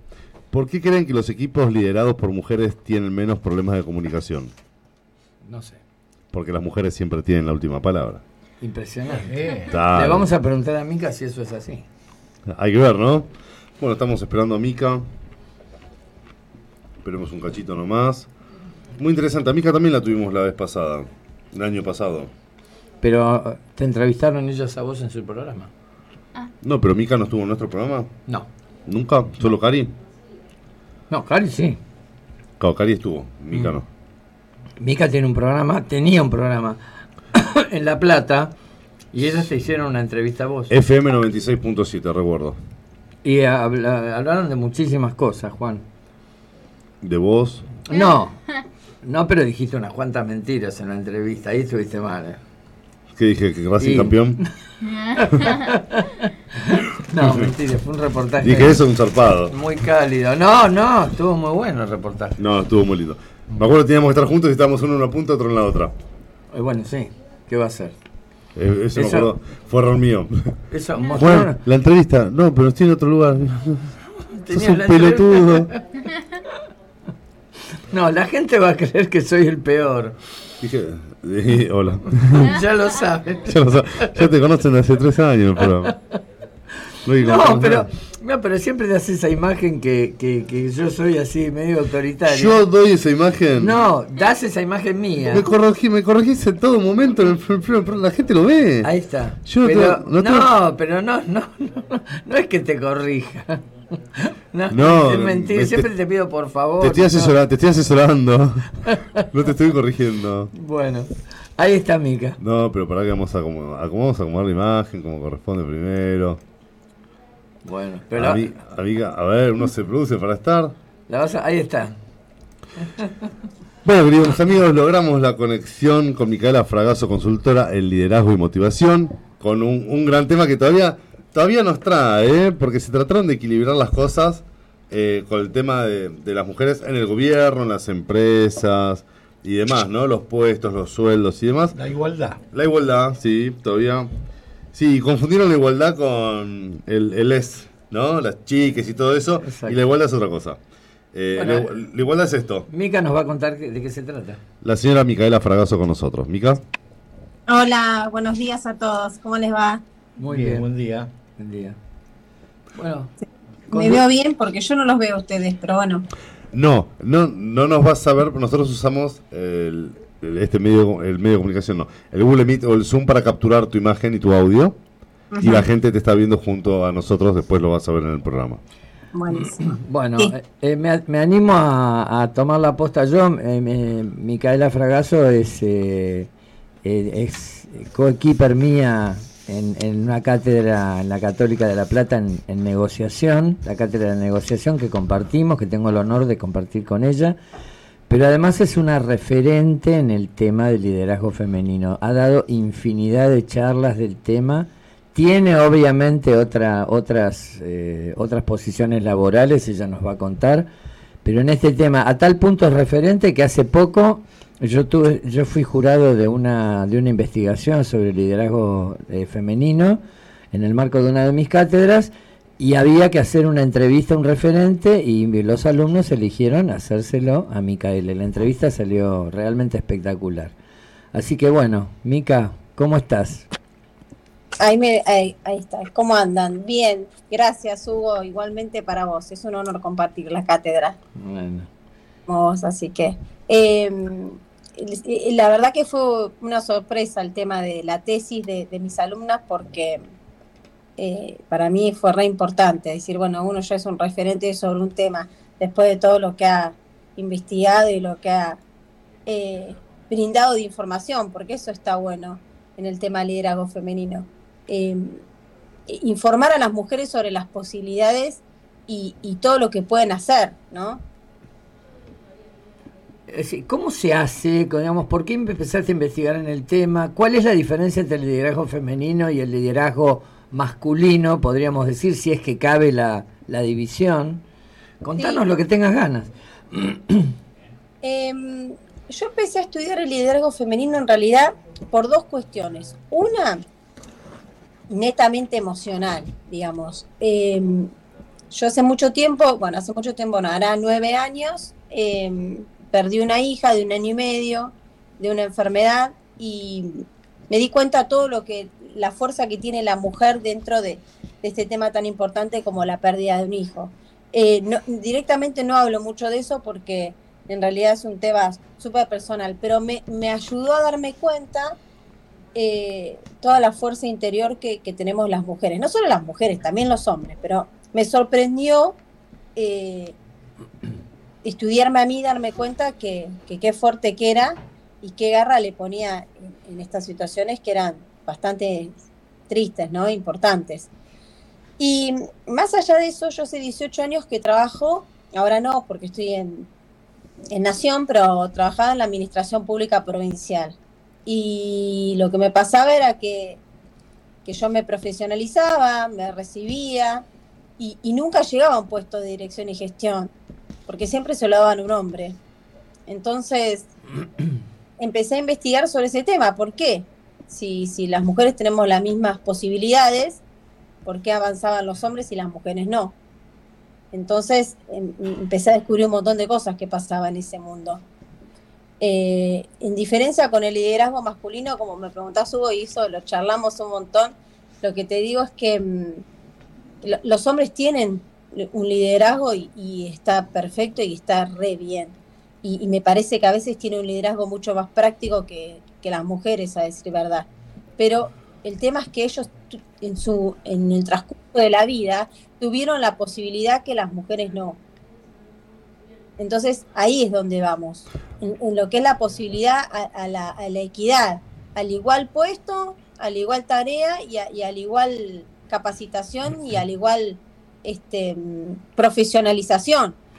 Eh, vos sabés que en la sabes perfectamente que en la Constitución, en el artículo este, 14 bis de los derechos que quedó de la Constitución del 49, en la parte de los derechos del trabajador, los derechos laborales, dice igual remuneración por igual tarea. Mm. Sin embargo, en la práctica esto no pasa. Es decir, cuando vos yo te escucho hablar, me da la sensación de que el liderazgo, a lo mejor el hombre eh, tiene algún centímetro de ventaja en las cuestiones prácticas, pero a la hora de pensar en el liderazgo humanístico, realmente la mujer gana por goleada. Entonces, ¿por qué no, no pensar en, este, bueno, en que haya una equiparación o, que, o tomar esto como cosas complementarias, ¿no? Como habilidades complementarias, ¿no? Sí, el tema es que el pensamiento está, digamos. Eh, las mujeres tampoco lo llevamos a la acción porque tampoco tuvimos herramientas para lograr eso. Mirá, yo te digo un dato. 135 intendentes, 135 eh, municipios, hay 7 mujeres solamente. En la provincia de Buenos Aires. Sí. Claro, 7 mujeres. falta es decir, a ver, uno, uno piensa que ya hemos tenido dos mujeres que desempeñaron la, la, primera magistratura, ¿no? Han ocupado la presidencia de la nación. Entonces uno dice, bueno, ya está, tuvimos mujeres presidentas, ya está, suficiente. Pero por ahí, en los niveles, ser intendente de un partido de la provincia indudablemente más importante del país es flor de cargo. Y fíjate lo que nos estás planteando. Estás hablando de 128 intendentes hombres, o varones mejor dicho, y siete intendentes mujeres. O sea, es demasiada diferencia, falta mucho. Eso es, eh, según la, la, ONU, el estudio dice que a más de 30 años vamos a llegar a, cumplir la equidad. Pero en realidad, eh, mi preocupación no es cuánto tiempo va a pasar, porque puede que nunca llegue, se llegue a cumplir la equidad y está bien. El tema es que hay muchas mujeres que no saben lo que valen y que verdaderamente no quieren ocupar esos roles porque mm, no saben que verdaderamente pueden llegar. ¿Se entiende? Porque está esto lo que es el techo de cristal, los pisos pegajosos, todos esos nombres que se, que, se ponen a, las, los, impedimentos, de los impedimentos de las mujeres para llegar a estos puestos de dirección y gestión, que son reales. Eh, vos pensás que la mujer ocupa muchas más horas en el trabajo no remunerado que es en las tareas del hogar. Y, y las charlas que yo fui, y está bien, hombres me han cruzado y me han dicho, pará, yo ayudo en mi casa. Yo le digo, primero que no es ayudar, es hacer una tarea igual que la mujer. Claro, es complementar. Vos, vos ayudás, pero es un porcentaje menor. La mujer es la que se ocupa muchas veces. Y, y, digo que hay hombres que sí también lo hacen, ¿eh? pero en la generalidad la mujer se ocupa mucho más de los hijos, de la, de la familia, de la casa.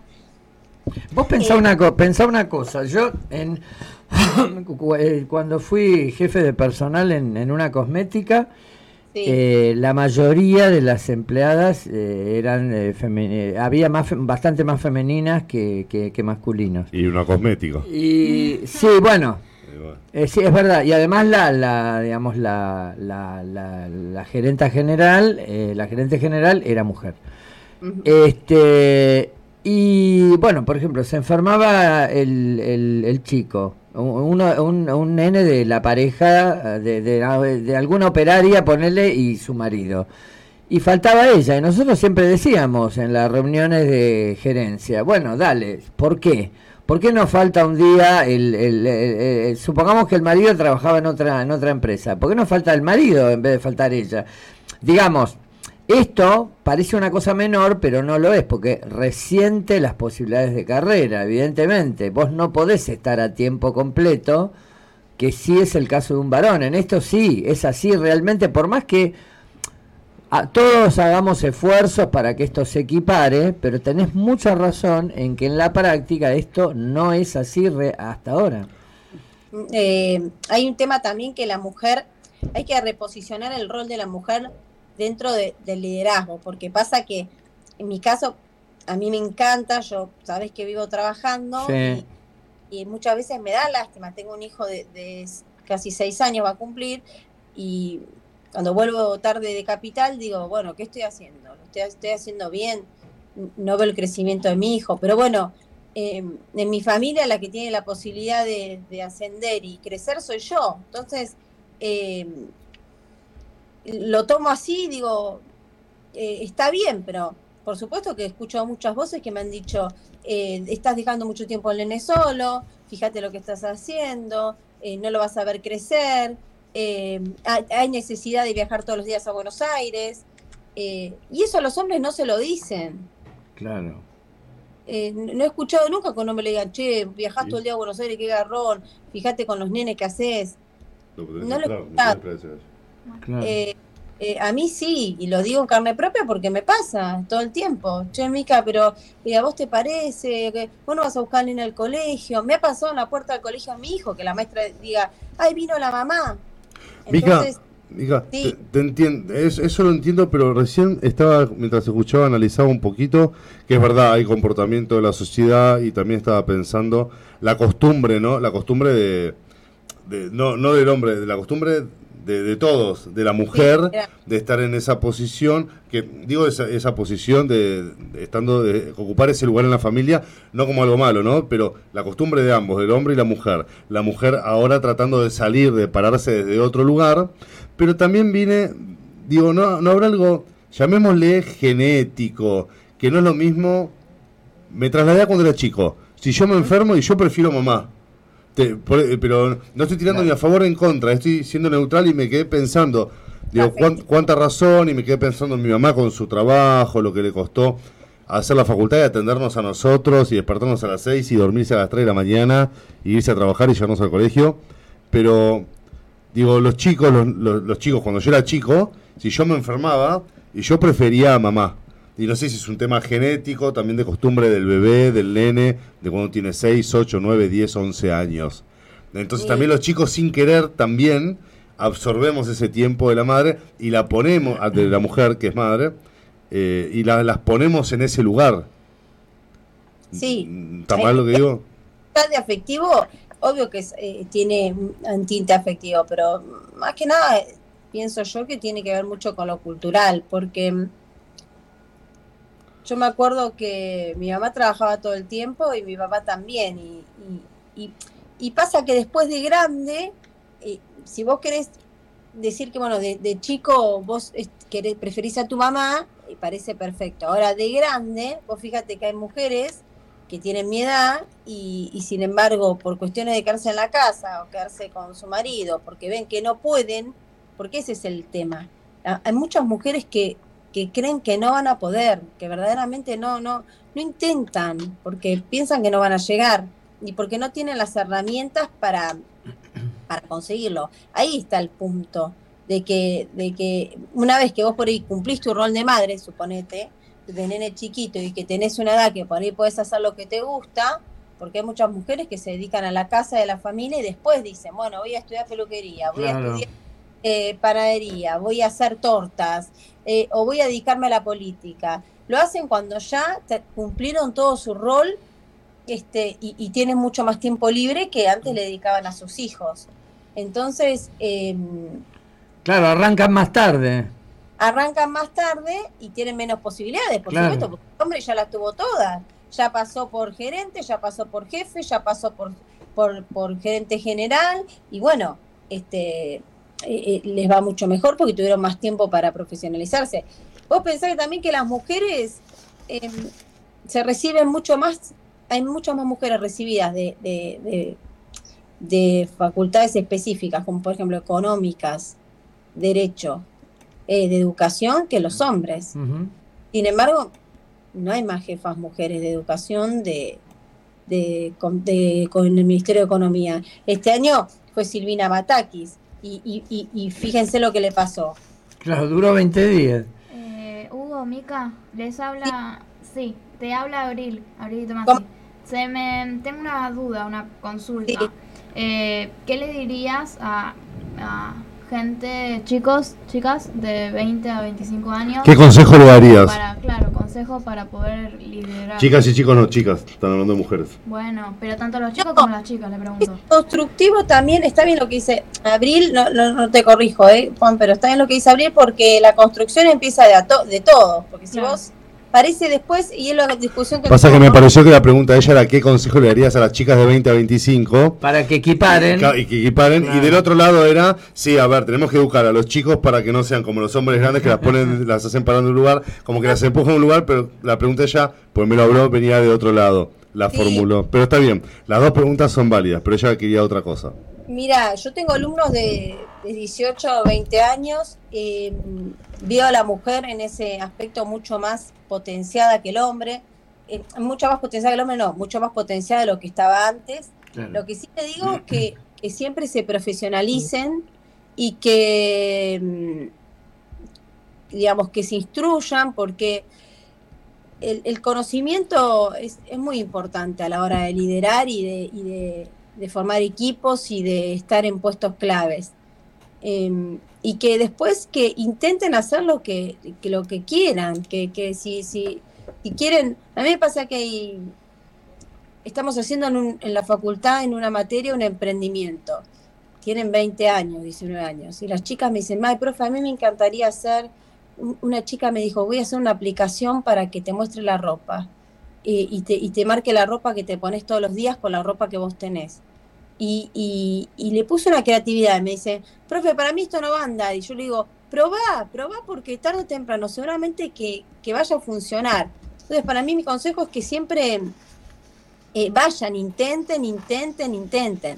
El camino de, del liderazgo no es eh, ganar siempre, es casi no ganar, es intentar todo el tiempo. En alguna te va a ir bien, pero si no lo intentás, obviamente que no vas a tener posibilidades. Eh, ¿viste, ¿Viste que hay un chiste bastante extendido, eso de que los hombres podemos hacer una sola cosa por vez y, la- y las mujeres más de una cosa por vez? Yo hace poco, leyendo Neuromanagement, que sabemos los dos que es lo que hay que leer ahora y que ya lo estamos dando en, en las cátedras, o sea, cómo se lidera basando, eh, cómo se administran personas basándose en las ciencias este, neurológicas, leí un dato que me pareció re- relevante para explicar esto neurológicamente, que es que eh, el cuerpo calloso, que es lo que, lo que une los dos hemisferios cerebrales, tiene más conexiones en el caso de la mujer que en el caso del hombre, y que esto explicaría por qué efectivamente la mujer es más este, es más simulta es más sincrónica, es decir, efectivamente puede, puede hablar o hacer dos o tres cosas a la vez, y el hombre más bien se enfoca en una sola dirección. ¿Cómo ves esto vos? ¿Esto es verdad? ¿Es un mito? No, ¿Qué, no, sí. qué te parece a vos? En- Yo también lo, lo, lo investigué, lo leí, es cierto, eh, como unas conexiones neuronales que hace que la mujer por ahí tenga más eh, habilidad para poder hacer más de una tarea. Pero también la entrena, Claro. que es porque hablamos del entrenamiento. La mujer eh, lo hace porque no le queda otra también en algunos casos. Eh, tiene la habilidad poco más desarrollada, como el hombre tiene otro tipo de habilidad, pero lo que digo es que la, tiene ese entrenamiento que, que hace que, que- día a día lo tengas que hacer. Del momento que nace un bebé y, vos tenés que darle la teta, tenés que estar presente, tenés que estar viendo que, que- cada tres horas tome, tome, tome la teta, que cada eh, dos horas ver si está despierto o no. La mujer ya tiene como otra percepción, pero la tiene entrenada y, y- y te podría decir que genéticamente ya la, la lleva. En el momento que concibe una criatura es algo que los sentidos están mucho más, eh, mucho más eh, a flor de piel que, el hombre, pero eso no quiere decir que esté mal. El hombre tiene otras habilidades, por supuesto. Eh, el hombre es mucho más directo, es mucho más, tiene capacidad de, lo que es, eh, no sale la palabra, pero mucho más sintético que la mujer. eh, Con- tiene otras capacidades. Claro, concre- a lo mejor concreta más, va más a los papeles, me parece que, Es o sea, más- resuelve más rápido. Pará, pará, fue, pasa eso. fue buena, Mica. Yo pensé que iba a decir, el hombre tiene otras habilidades, sabe jugar a la pelota. Claro, las mujeres también. No, no, un chiste, como algo muy simple jugar a la pelota, a eso me refería. no, jugar a la pelota también requiere una habilidad que, que el hombre tiene que estar eh, eh, en el centro, a la defensa, subir, bajar, estar atento. No, no es, o sea, yo siempre, eh, lo que hablo con Hugo y, siempre trato de, llevar, es que el liderazgo, yo me posiciono en que la mujer eh, pueda llegar a hacer lo que quiere, porque he visto que hay mujeres que verdaderamente no, no lo logran porque no se creen capaces y porque el sistema tal vez en algún momento, porque ahora ha avanzado muchísimo, eh, les traba la, lo que es la carrera administrativa y la carrera profesional. Ahora, el hombre tiene un montón de beneficios y, y lo que digo es que es trabajar en conjunto. Yo trabajo en el Ministerio de Seguridad de la Nación. ¿Te imaginas que eh, la fuerza de seguridad son todas masculinas, eh, lo- los jefes de la fuerza de seguridad? Y es algo que es maravilloso estudiar, porque mm, eh, son súper lineales y la mujer para que lleve un cargo en la fuerza de seguridad es, es altísimo. Pero Sin Mica, tengo una pregunta. Puede ser, mira, justo en ese tema, a ver, puede ser que el hombre y la mujer están un tema hormonal, un tema un tema del todo, ¿no? Eh, La mujer es mujer, el hombre es hombre en todo sentido mental, los pensamientos, no solo en lo químico, eh, las hormonas vuelvo a nombrar. Eh, estamos mejor predispuestos, uno para unas ciertas tareas, otros para otra. Tal vez al tener más testosterona, el hombre suele tener más carácter, por ende, tal vez mm, da más para un- prestar el servicio de seguridad. No quiero decir que la mujer no, obviamente, pero y seguramente la mujer está más preparada, supongamos, para, dado su delicadeza, eh, la mejor habilidad para los movimientos finos, la motricidad fina, para ser cirujana, supongamos.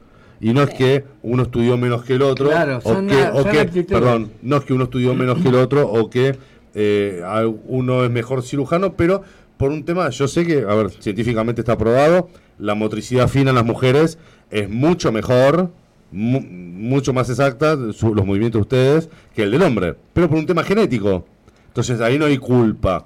Entonces uno dice, en la fuerza de seguridad, y bueno, en fuerza de seguridad, y sí, va a estar mejor predispuesto el hombre por un tema genético y para un cirujano, y seguramente va a ser mejor cirujana o va a tener mayor precisión la mujer con la mano.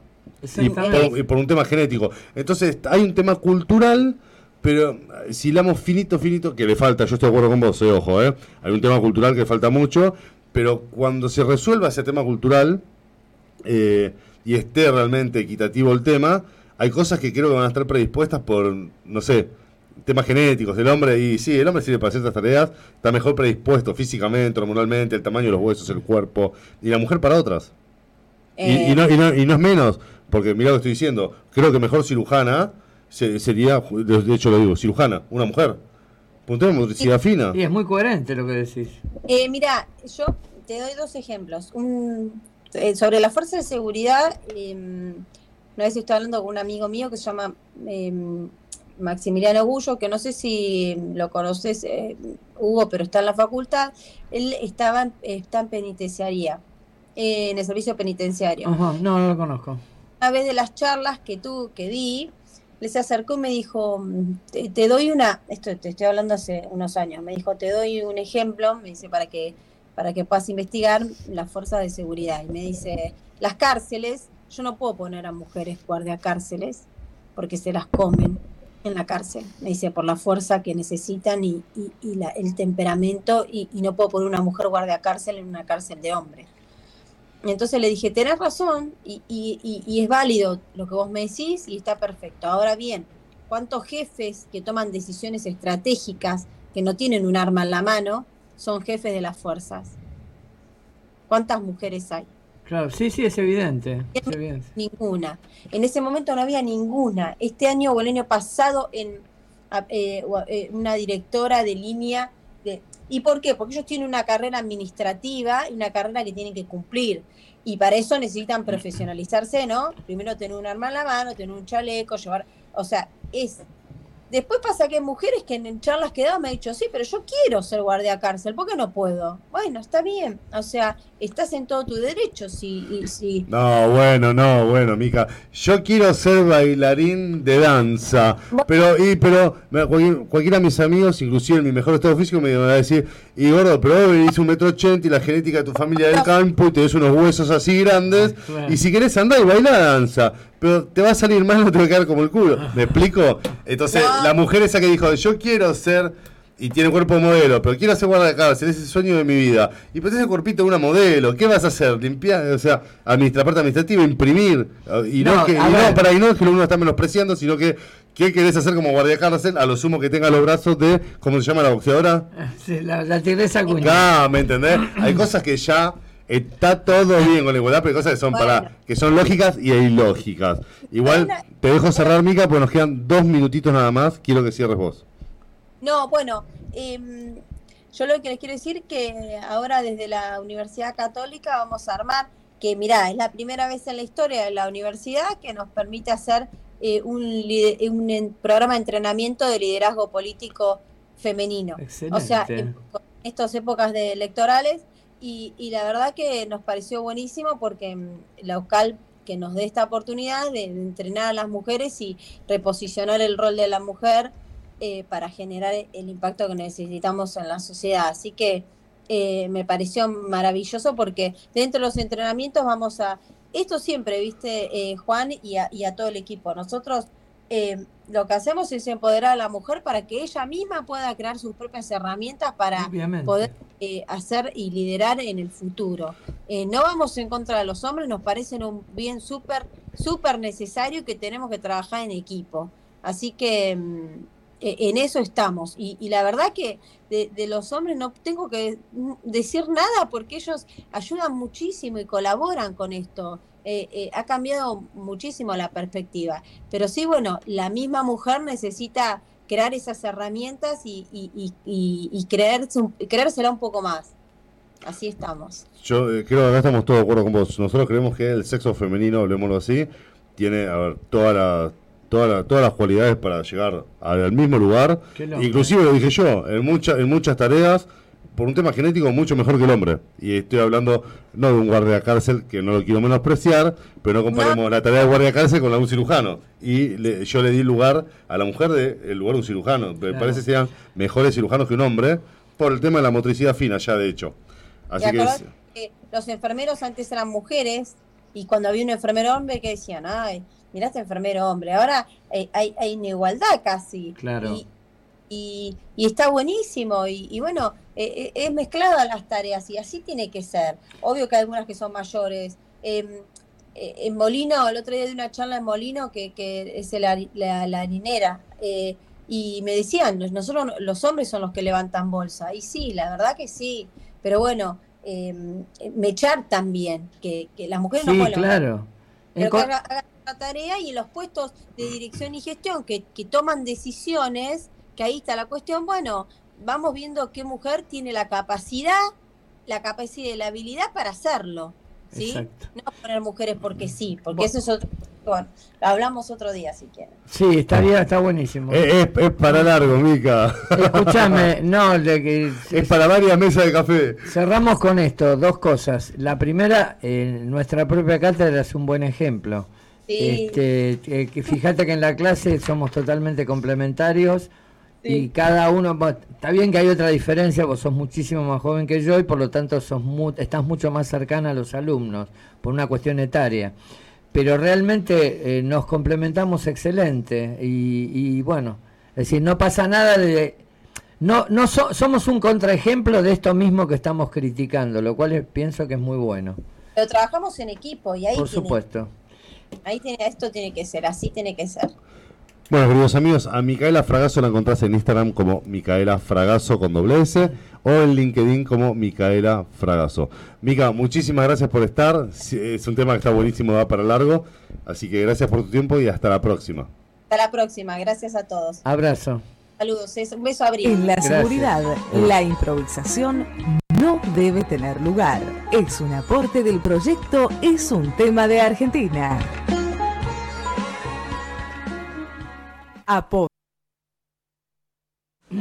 Y volvemos, chicos. ah, mira. sí, muy buena pregunta, tal cual. Interesante. Con más seguridad, como dice Mica. ¿Eh? ¿Sí, no, en el aire. Se lo dices igual. No, no, no, igual no recién habilito. Yo le dije dame aire. Cuando ah. terminaste de halagar a abrir. ¿Eh? Perfecto. No, vos nada, me diste aire cuando te dije dame aire. No, el equivocado es Hugo. La culpa siempre es de Hugo. Vos ya la culpa de Hugo, no te das problema. La gente no lo cree. Vos decís, no, bueno, se dijo, se confundió Hugo. Era una mierda. Bueno, es un tema muy largo. Y. ¿Qué, pusieron acá? Carolina Santelmo. ¿El hombre tiene habilidades con signos de pregunta? Sí, Carolina, aunque no. También hay una. A ver qué, ¿cuál? Eh, Andrea pregunta cómo va. River, muerto, como siempre. Para la B. ¿Cómo? Eh, preguntó, preguntaron ahí en el canal. No, me tapó el. Ah, preguntaron en el canal cómo va River, digo, muerto, pero como siempre. ¿Cómo va River en el campeonato? Sí, Puntero, a cuatro puntos de diferencia del segundo y a 14 o 13 de Boca y a 10 de, de Racing. Ahora tengo una consulta, Gustavo, ¿por qué no le preguntaste nada a Micaela? Tenía dos preguntas, pero no, no. ¿Pero? La que hicieron ustedes estaban muy bien y bien explicadas. Porque hay rubros y rubros para mujeres y para hombres. Creo, ¿no? Sí. Por, más que sean de, la misma especie. Por más que tratemos la igualdad y todo eso, hay rubros, tal cual. eso creo yo, estoy re de acuerdo con lo que eh, quería, lo que expresaba Mika, pero hay, hay Di ejemplo con el cirujano, a ver. No, hay cosas puntuales. Hay cosas muy puntuales. A ver, hay un motín en la casa. Ella, misma lo dijo, eh, penitenciaría. Y a ver, son capaces, y sí, pero no vas a comparar el estado físico, pero no porque entrenen o no entrenen. Ya el hombre sin entrenar, sin nada, por un tema hormonal, tiene más testosterona que... No, pero además, a ver, hay un motín. Es decir, se plantea el tema de... Y es, es lo que... Mica empezó a explicarlo el tema. Hay un motín, ponele, no sé, eh, los presos este, se pelean a trompadas con los guardias cárceles. Y sí, a una mujer la doblegan más, más fácil. Es una cuestión física. O sea. Y después.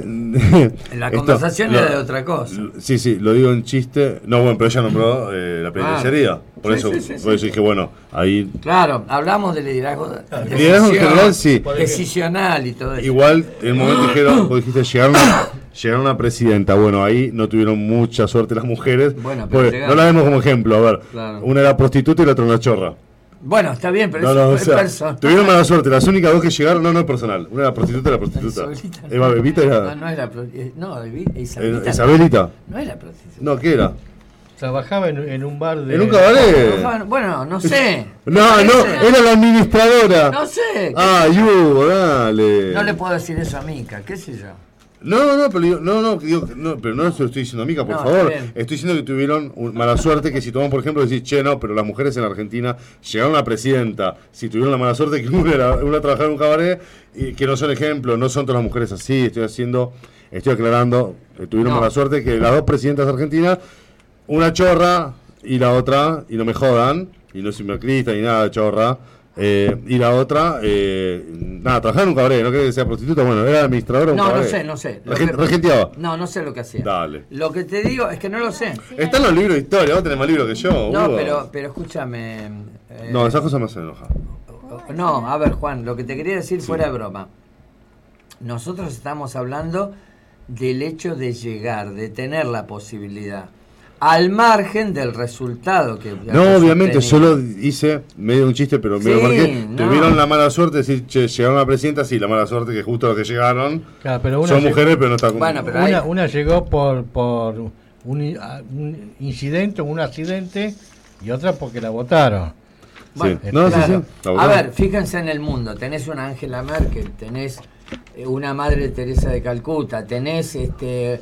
Ah, bueno, hay, presi- hay presidentas de otros países que sí son para tomar Pero ejemplo. che. claro, no, no, pero eso, eso iba, no las de Argentina, Claro, pero sí, pero- sí las de otros Lo países. que pasa es que eh, lo que decís vos, Hugo, tenés razón, pero son gente estudiosa que se dedicó a eso.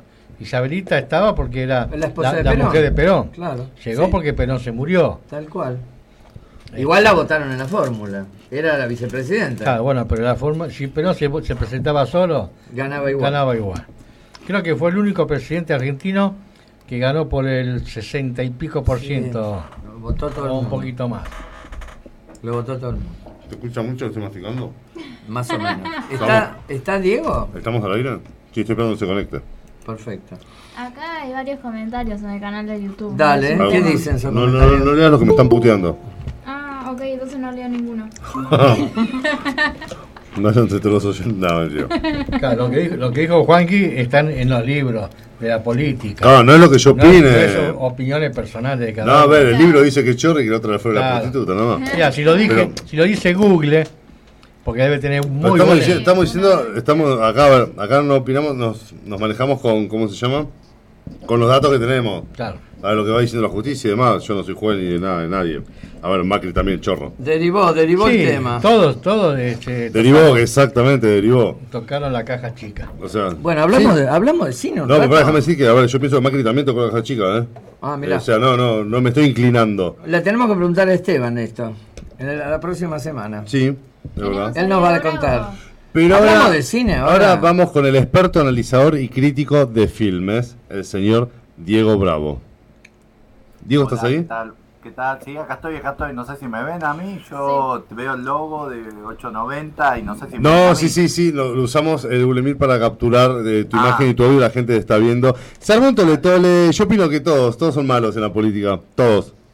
O sea, no, ya, ya sé, o sea, aclaro, pues siempre decimos, no no hablo de- ni de Cristina ni de Macri, sino para mí todos. A mí me preguntás, yo soy, trato de ser, no, trato no, soy mucho de la tecnología, siempre estudié tecnología, soy programador, por ende, eh, como que la política no me interesa, me intereso porque sí o sí me tengo que interesar por una ciudad- ciudadanía, un ciudadano responsable, pero que a mí me preguntás y para mí nos roban desde Roca.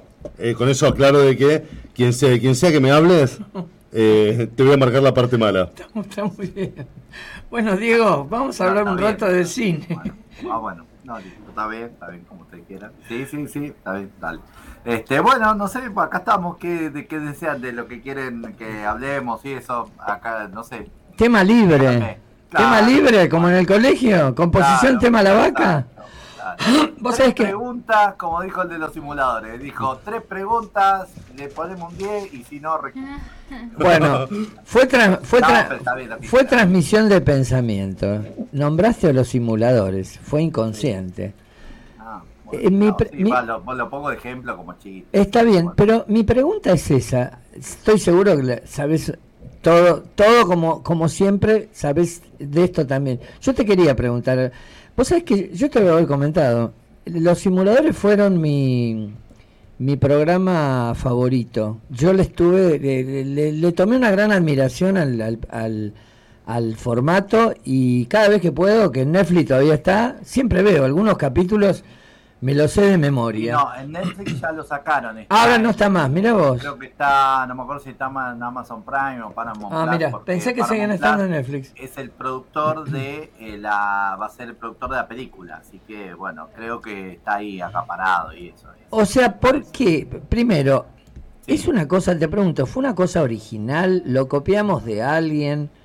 Digamos, ¿por qué Bueno. tiene tanta atracción? Se convirtió en un programa de culto, Diego. Esto es Pasa así. que eh, la- me parece que la magia que tienen los simuladores es la, digamos, la transpolación de eh, los seriales norteamericanos. Obviamente está basado en un montón. Por ejemplo, tiene cosas de Misión Imposible, de Brigada A, de varias series, eh, varias series extranjeras que la tras- transpoló a la idiosincrasia argentina, ¿no es cierto? Con esos personajes tan típicamente característicos, que por ejemplo, no sé si sabían, los simuladores tuvo adaptación en casi, creo que si no me equivoco, ocho países, se adaptó en Chile, España, en México, hasta en Rusia. ¿Y qué pasa? Por ejemplo, el único país que tuvo bastante éxito fue en España, que hicieron una, que hici- hasta creo que hicieron una temporada más, tuvieron que agregar, que agregaron episodios nuevos y eso. Y la de España tiene la particularidad que contó con Federico Delía haciendo el personaje Mario Santos. Eh, o sea, ese mismo personaje es como que forma unos simuladores en España, con las mismas características que los argentinos, y él repite como Santos, y es el único que está. Por ejemplo, en Chile estaba uno de los simuladores, era Benjamín Vicuña, no, no sé qué papel la hacía, pues no la, no, en realidad eh, no se pueden, son muy difíciles de conseguir todas las series, eh, no están, este, digamos, bueno, hay que piratearlas por en algún lugar en medio, buscar por ahí, son lugares ahí perdidos, capaz que se consiguen, y bueno, y el tema está que, salvo en España, que tuvo éxito, por ejemplo, ahí eh, hicieron el capítulo, vi- vieron el capítulo del testigo español, el tercero que era, que era, este, ¿cómo se llama? Eh, Santoro, que hacía Sí. el gallego. Bueno, en España lo hicieron al revés y lo hacían con, por ejemplo, era eh, Federico Lupi, hacía de, de un argentino que era al revés, que el argentino era que acosaba a, lo- a los españoles. Claro. Eh, en ese capítulo era fanático de la Schweppes, del de eh, Sí, de la- Santoro. de Esa la era. sí, la tónica, sí, tal Sí. cual. Sí, no sé si no sé si era algo voluntario involuntario, pero no era no era un no era digamos una publicidad encubierta, me parece que lo pusieron ahí por poner buena fan gaseosa. Bueno, y no, y el tema está que me parece que eh, capta la idiosincrasia y esa, esa especie de, de grupo que arman, que por ejemplo, que generalmente no muere nadie, que esa cosa de, de buscar justicia y que se, mm, se, ¿cómo podríamos decir? Que este, se puede hacer realidad. Es más o menos el ejemplo extremo que Cifrón lo usa en, por ejemplo, en Relato Salvaje, en el capítulo de Bombita, que bueno, es el ejemplo más extremo, ¿no es cierto? Que bueno, que es un, un eh, digamos, el personaje de Darín es más, eh, bueno, hay que, hay que volar toda la miércoles, pero Claro. haciendo el famoso atentado ese que calculó milimétricamente esas cosas, pero bueno, tiene, tiene su humor característico, está muy bueno. Y después otra cosa muy interesante de Cifrón, que ahora se estrena el mes que viene, se estrena una película que se llama Misántropo, que es la primera película que Cifrón dirigió en Estados Unidos, que la protagonista principal es una actriz que se llama Shailene Woodley, que no, capaz que si no sacamos el nombre, es una chica que hizo las películas, la saga Divergente, bueno, hizo varias películas y es así, eh, ella es la protagonista principal, es un film de suspenso, filmado en Estados Unidos, producido allá, porque eh, Cifrón había tenido la posibilidad de, de acceder a, gracias al, al suceso de Relato Salvaje que tuvo en todo el mundo, eh, a este, poder este, dirigir películas en Estados Unidos, que es lo que está haciendo. Pero obviamente ya está comprometido con el proyecto de hacer la película de los simuladores acá, que si creo que sale todo bien, él se empieza a filmar a mediados de este año, creo que en junio por ahí, y no sé si quieren hacer como una, no sé si es como una trilogía, como una filme en dos partes, una cosa así, lo que escuché, pero todavía no se sabe por qué, el guion es un misterio. Y después el aporte personal que puedo hacer al respecto, yo el año pasado cuando participé en el programa La Hora Exacta, que se transmite por Canal 9, con, conducido por Ion Boyolmi y este, Tete Custarot, yo me tomé en un momento, que no lo grabé eso, porque tengo un saludo a Boyolmi, pero yo le pregunté a Boyolmi, que ya estaba, ya se estaba hablando de proyectos simuladores, y le pregunté si él sabía algo al respecto. Él dijo que que no, o sea, que no sabía nada, pero y yo le pregunté que si él lo, lo llamaban iba a participar. Eh, el personaje Boyolmi hace un abogado llamado Sarasola, que se puede, convierte por ser cliente de los simuladores en uno de los colaboradores habituales, ¿no? que ayudan a los simuladores como parte de pago y compromiso por el trabajo que hicieron los simuladores con él, ¿no? Que bueno, que fue un capítulo que medio como que le salió al revés a Sara Sola, pero bueno, es otro tema, otro tema para hablarlo largo y tendido en otro momento. Diego, Eh, con- bueno, con- ¿qué con- pasa? consulta. Para- para termino lo- y me dice, me dice Boyolmi, me dijo que eh, si a él lo llaman, está encantado de participar, no tiene ningún problema. Ahí va. Eso es lo que me dijo, que le encantaría participar a él en la película. Va. Sí, sí, ahora decime, Juan. A, a ver, a ver si se, no sé si se sabe, pues por ahí, como dijo Diego, está en proceso. Pero en el caso de hacer la película de los, simu- de los simuladores, ¿van a ser los mismos actores que estuvieron Exacto, por eso Ah, lo mismo, el exacto. compromiso, el compromiso que hay, eh, bueno, se, se firmó el año pasado, que yo que todos estos años se habló, era que dirigiera Cifrón, con guion de Cifrón, que es el director, eh, Damián Cifrón, y que trabajaran los cuatro, que están los cuatro comprometidos, ya firmaron contrato, que son este Alejandro Fiori, Diego Peretti, Martín Sefer y Federico Delía. Sí, sí, están todos los originales. Perfecto, no. Después, te- el te- demás de quiénes son los otros personajes no se sabe, Claro. si va a volver Milazo, todas esas cosas no se sabe, ¿sí? ¿Está bien? Eh, Diego, te, te hago una Habrá pregunta. Vos sabés que me llama Sí. mucho la atención mientras hablabas la comparación que hiciste con Brigada y me puse Sí, a cual. Y también en Brigada A hay un jefe, Aníbal Smith, que es un tipo, este, digamos, muy pensante, muy estratégico, o sea, y inclusive el famoso Mario Baracus, Mr. T, le encuentro puntos de contacto con con, Lampone, sí. con Lampone. Claro, exacto. Bueno, en realidad eh, Cifrón reconoce que eh, desde el guion, la parte que él, eh, Federico Delía, cada vez que termina una misión, que se fuma el habano y que pide fuego, el, el pedir fuego es una adaptación a que decía Aníbal, que él prendía solo el habano y que decía gozo cuando un plan se concreta, ¿no es cierto? Decía así, Claro. igual, una frase por el estilo. Es una referencia directa, tal cual. sí, Y sí. el hecho que no Bueno. muera nadie tampoco nunca. Sí, obvio, también, claro, tal cual. Bueno, por ejemplo, si quieren, ya que estamos, les cuento un poquito cómo se da el origen de los simuladores. Sí, dale, dale. la historia. Bueno, ¿qué pasa? Todos los actores de los simuladores, incluyéndolo a Milazo, se conocen todos durante la filmación de Poliladron. En Poliladron trabajaron todos juntos haciendo diversos papeles, que era el más conocido en ese momento era Peretti, que hacía el Tarta, que era el, eh, uno de los secuaces de, de- ¿cómo se llama? De, de Nene Carrizo, después estaba Delía, Fiore, creo que Cefel, eh, bueno, eh, Delía, eh, bueno, creo que casi todos hacían policía, no me acuerdo qué papel hacía Delía, y Milazo también, que creo que hacía un villano. Entonces, ¿qué pasa? Eh, habían filmado este, en esa época Cifrón, después de, o sea, un actor medianamente conocido, habían, eh, lo conocen a Cifrón, que habían actuado, creo que trabajaron Fiore y Peretti, trabajaron un cortometraje de él. Él estaba estudiando cine, terminó de y entonces para cuando vos terminás la carrera tenés que entregar un cortometraje como eh, la tesis, ¿no es cierto? Bueno, entonces, ¿qué pasa? Lo conocieron ahí, pegaron buena onda y hablaron de hacer un proyecto todos juntos. ¿Qué pasa? Los actores, generalmente, si estamos hablando todos, incluyendo la Peretti, eran todos actores de reparto. Entonces, ¿qué decían? Ellos buscaban la idea de propiciar un trabajo en donde ellos fueran protagonistas. Pero entonces, ¿qué pasa? Generalmente en el mundo de la actuación, cuando vos tenés que ser, para figurar como actor protagonista, vos tenés que ser el productor de ese proyecto y llevarlo a cabo eh, adelante. Bueno, se unieron con Cifrón y ahí cranearon el episodio piloto de eh, los simuladores que era regalo, creo que era regalo Navidad, o bueno, el de regalo que aparece este, Claudio Rizzi y, y Carola Reina, que es el Claudio Rizzi que quiere reconquistar a la, a la ¿cómo se llama? La que era la, la pareja y eso, bueno, que bueno, que hacen toda una, una historia en Navidad. Bueno, ¿qué pasa? En ese capítulo, como estaban filmando, por ejemplo, Delía estaba filmando campeones y esto lo filmaban los fines de semana cuando tenían tiempito, eso pues lo produjeron ellos, lo hicieron pulmón, pusieron plata a todos los actores y financiaron el episodio piloto.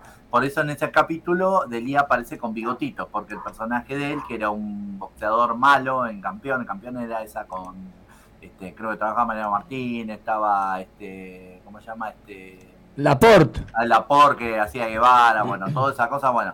Eh, ahí entonces Delía hacía un boxeador malo que usaba bigotito, ¿no es cierto? Entonces, ¿qué pasa? Por eso en el primer capítulo tiene bigotito. Ese proyecto se lo presentan a Telefe, Telefe le da el ok, se empieza a producir la, la serie, ¿no es cierto? Pero ¿qué pasaba? en ese momento muy complicado, pues estamos hablando del año 2001, cuando estaban filmando el tercer episodio, que ese era el del testigo español, el de con Santoro, que Santoro. la cosa, ¿cómo se llama? La, eh, Apoliti, Andrea Politi. Andrea Politi. Cuando estaban filmando ese epi- episodio, en ese momento estalla el corralito en el año 2001, ¿sí? Claro. Ah, bueno. Que ya sabemos todo lo que pasó, que te llevó puesto a medio mundo, me incluyo, ¿sí?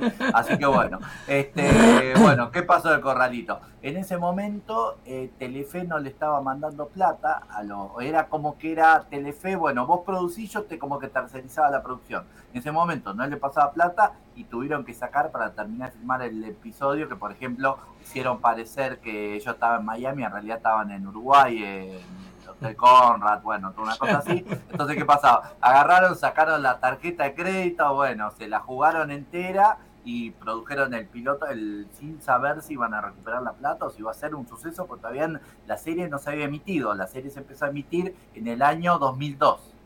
Eh, así que bueno, este, como era, y bueno, esto lo, lo que pasó.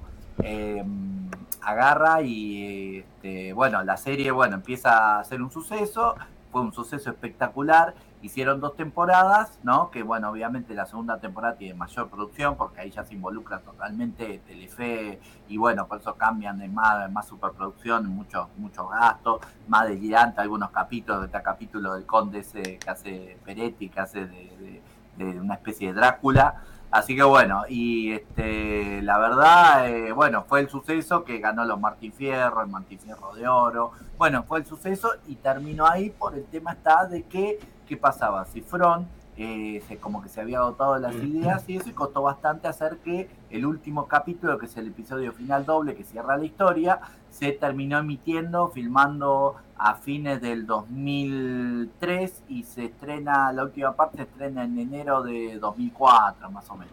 Y ahí Pero- cuando se emite el último capítulo. Después a partir empiezan ahí las repeticiones, ¿no? Impecable, digo, bueno, toda la info, pero Tremendo. de Además, a pa- ni sabía que Pará, íbamos yo, a hablar yo- de eso. yo lo escuchaba, iba calando los apellidos, ah, este era este, era el otro. Eh, eh, la información que tiene este tipo en la cabeza. O sea, Pero además, No, fíjate, igual, no tengo estaba que re- también que Los Simuladores también es una de mis series favoritas, Claro. si no una de las mejores series argentinas, si no la mejor. está bien, humildante todo, está perfecto, digo, pero no, la memoria que tiene este tipo. Es increíble. Ah, Escúchame, bueno. Diego. No, Una antes. cosita me acuerdo. Tenemos que entregar enseguida, pero antes de entregar, de- de- eh, cuando te despedís, decinos tu artículo de sincericidio, ¿qué vas a publicar ahora? Por Y favor. ahora, eh, bueno, ahora pasa que justo, bueno, también estoy con el tema que estoy dando clases, me tomé una- unas pequeñas vacaciones con eso ahí. No, tengo que ahí, tengo que hacer una crítica de un film que se llama El Falsificador, es una película alemana, así que ya después, bueno, la tengo que escribir, se tiene que publicar y todo eso. Y la última que tengo, que escribí para la revista Sincericidio, es un perfil del director eh, Daniel Ostlum, eh, que no sé si lo conocen, es el, es el director de la película Triángulo de la Tristeza, es una película que estuvo postulada al Oscar, mejor eh, película, mejor guion y mejor director. No ganó ninguno de los tres, pero pasa que es un director muy, eh, digamos, muy provocador, muy, este, muy, este, ¿cómo podríamos decir? Este, bastante provocador. Pero bueno, yo hago un análisis que en realidad el tipo la da de provocador, pero en realidad es bastante conservador en muchas cosas y eso. Bueno, ¿por qué pasa? Analizó las últimas tres películas, es el Triángulo de la Tristeza, después otra que se llama eh, Force Majeure, eh, que era de un, de un, este, del año 2014, que viene una luz de nieve y el esposo deja solo a la mujer con los hijos y casi mueren. Y después otra película se llama The Square, que es del año 2017, que es una especie de crítica al mundo del arte. y eso. Así Perfecto. que bueno, son Diego. películas europeas, pero bastante interesantes. Le das Diego, cuerda, le das cuerda. No, sí, pará, Diego, está genial, es re interesante. Tenemos pegadito el otro programa. Diego, de- bueno, manda el audio de fondo. No, te despedís con nosotros. Dale, no hay problema. Listo. Sí. Dale. Bueno, gracias por todo y hasta No. el próximo programa. A vos, gracias, Dieguito. Hasta la próxima, Diego. Abrazo grande. Abrazo grande. Dale, saludito. Impresionante. Oh, pará. Se me fue el audio. Ahí bajo acá, Rena, subime ahí por fin. Gracias. No, es impresionante lo que sabe. Viste, yo te había dicho, es impresionante. Una locura. No, sabe mucho, mucho en serio. Pero además esto no estaba arreglado. Se me ocurrió No, no, preguntarle de los simuladores en el momento. Bueno, queridos amigos, vamos terminando. Tenemos, acá ya están para entrar, para acomodarse. Gustavo, Bueno, muy lindo el programa, lindo los comentarios, lindo todo.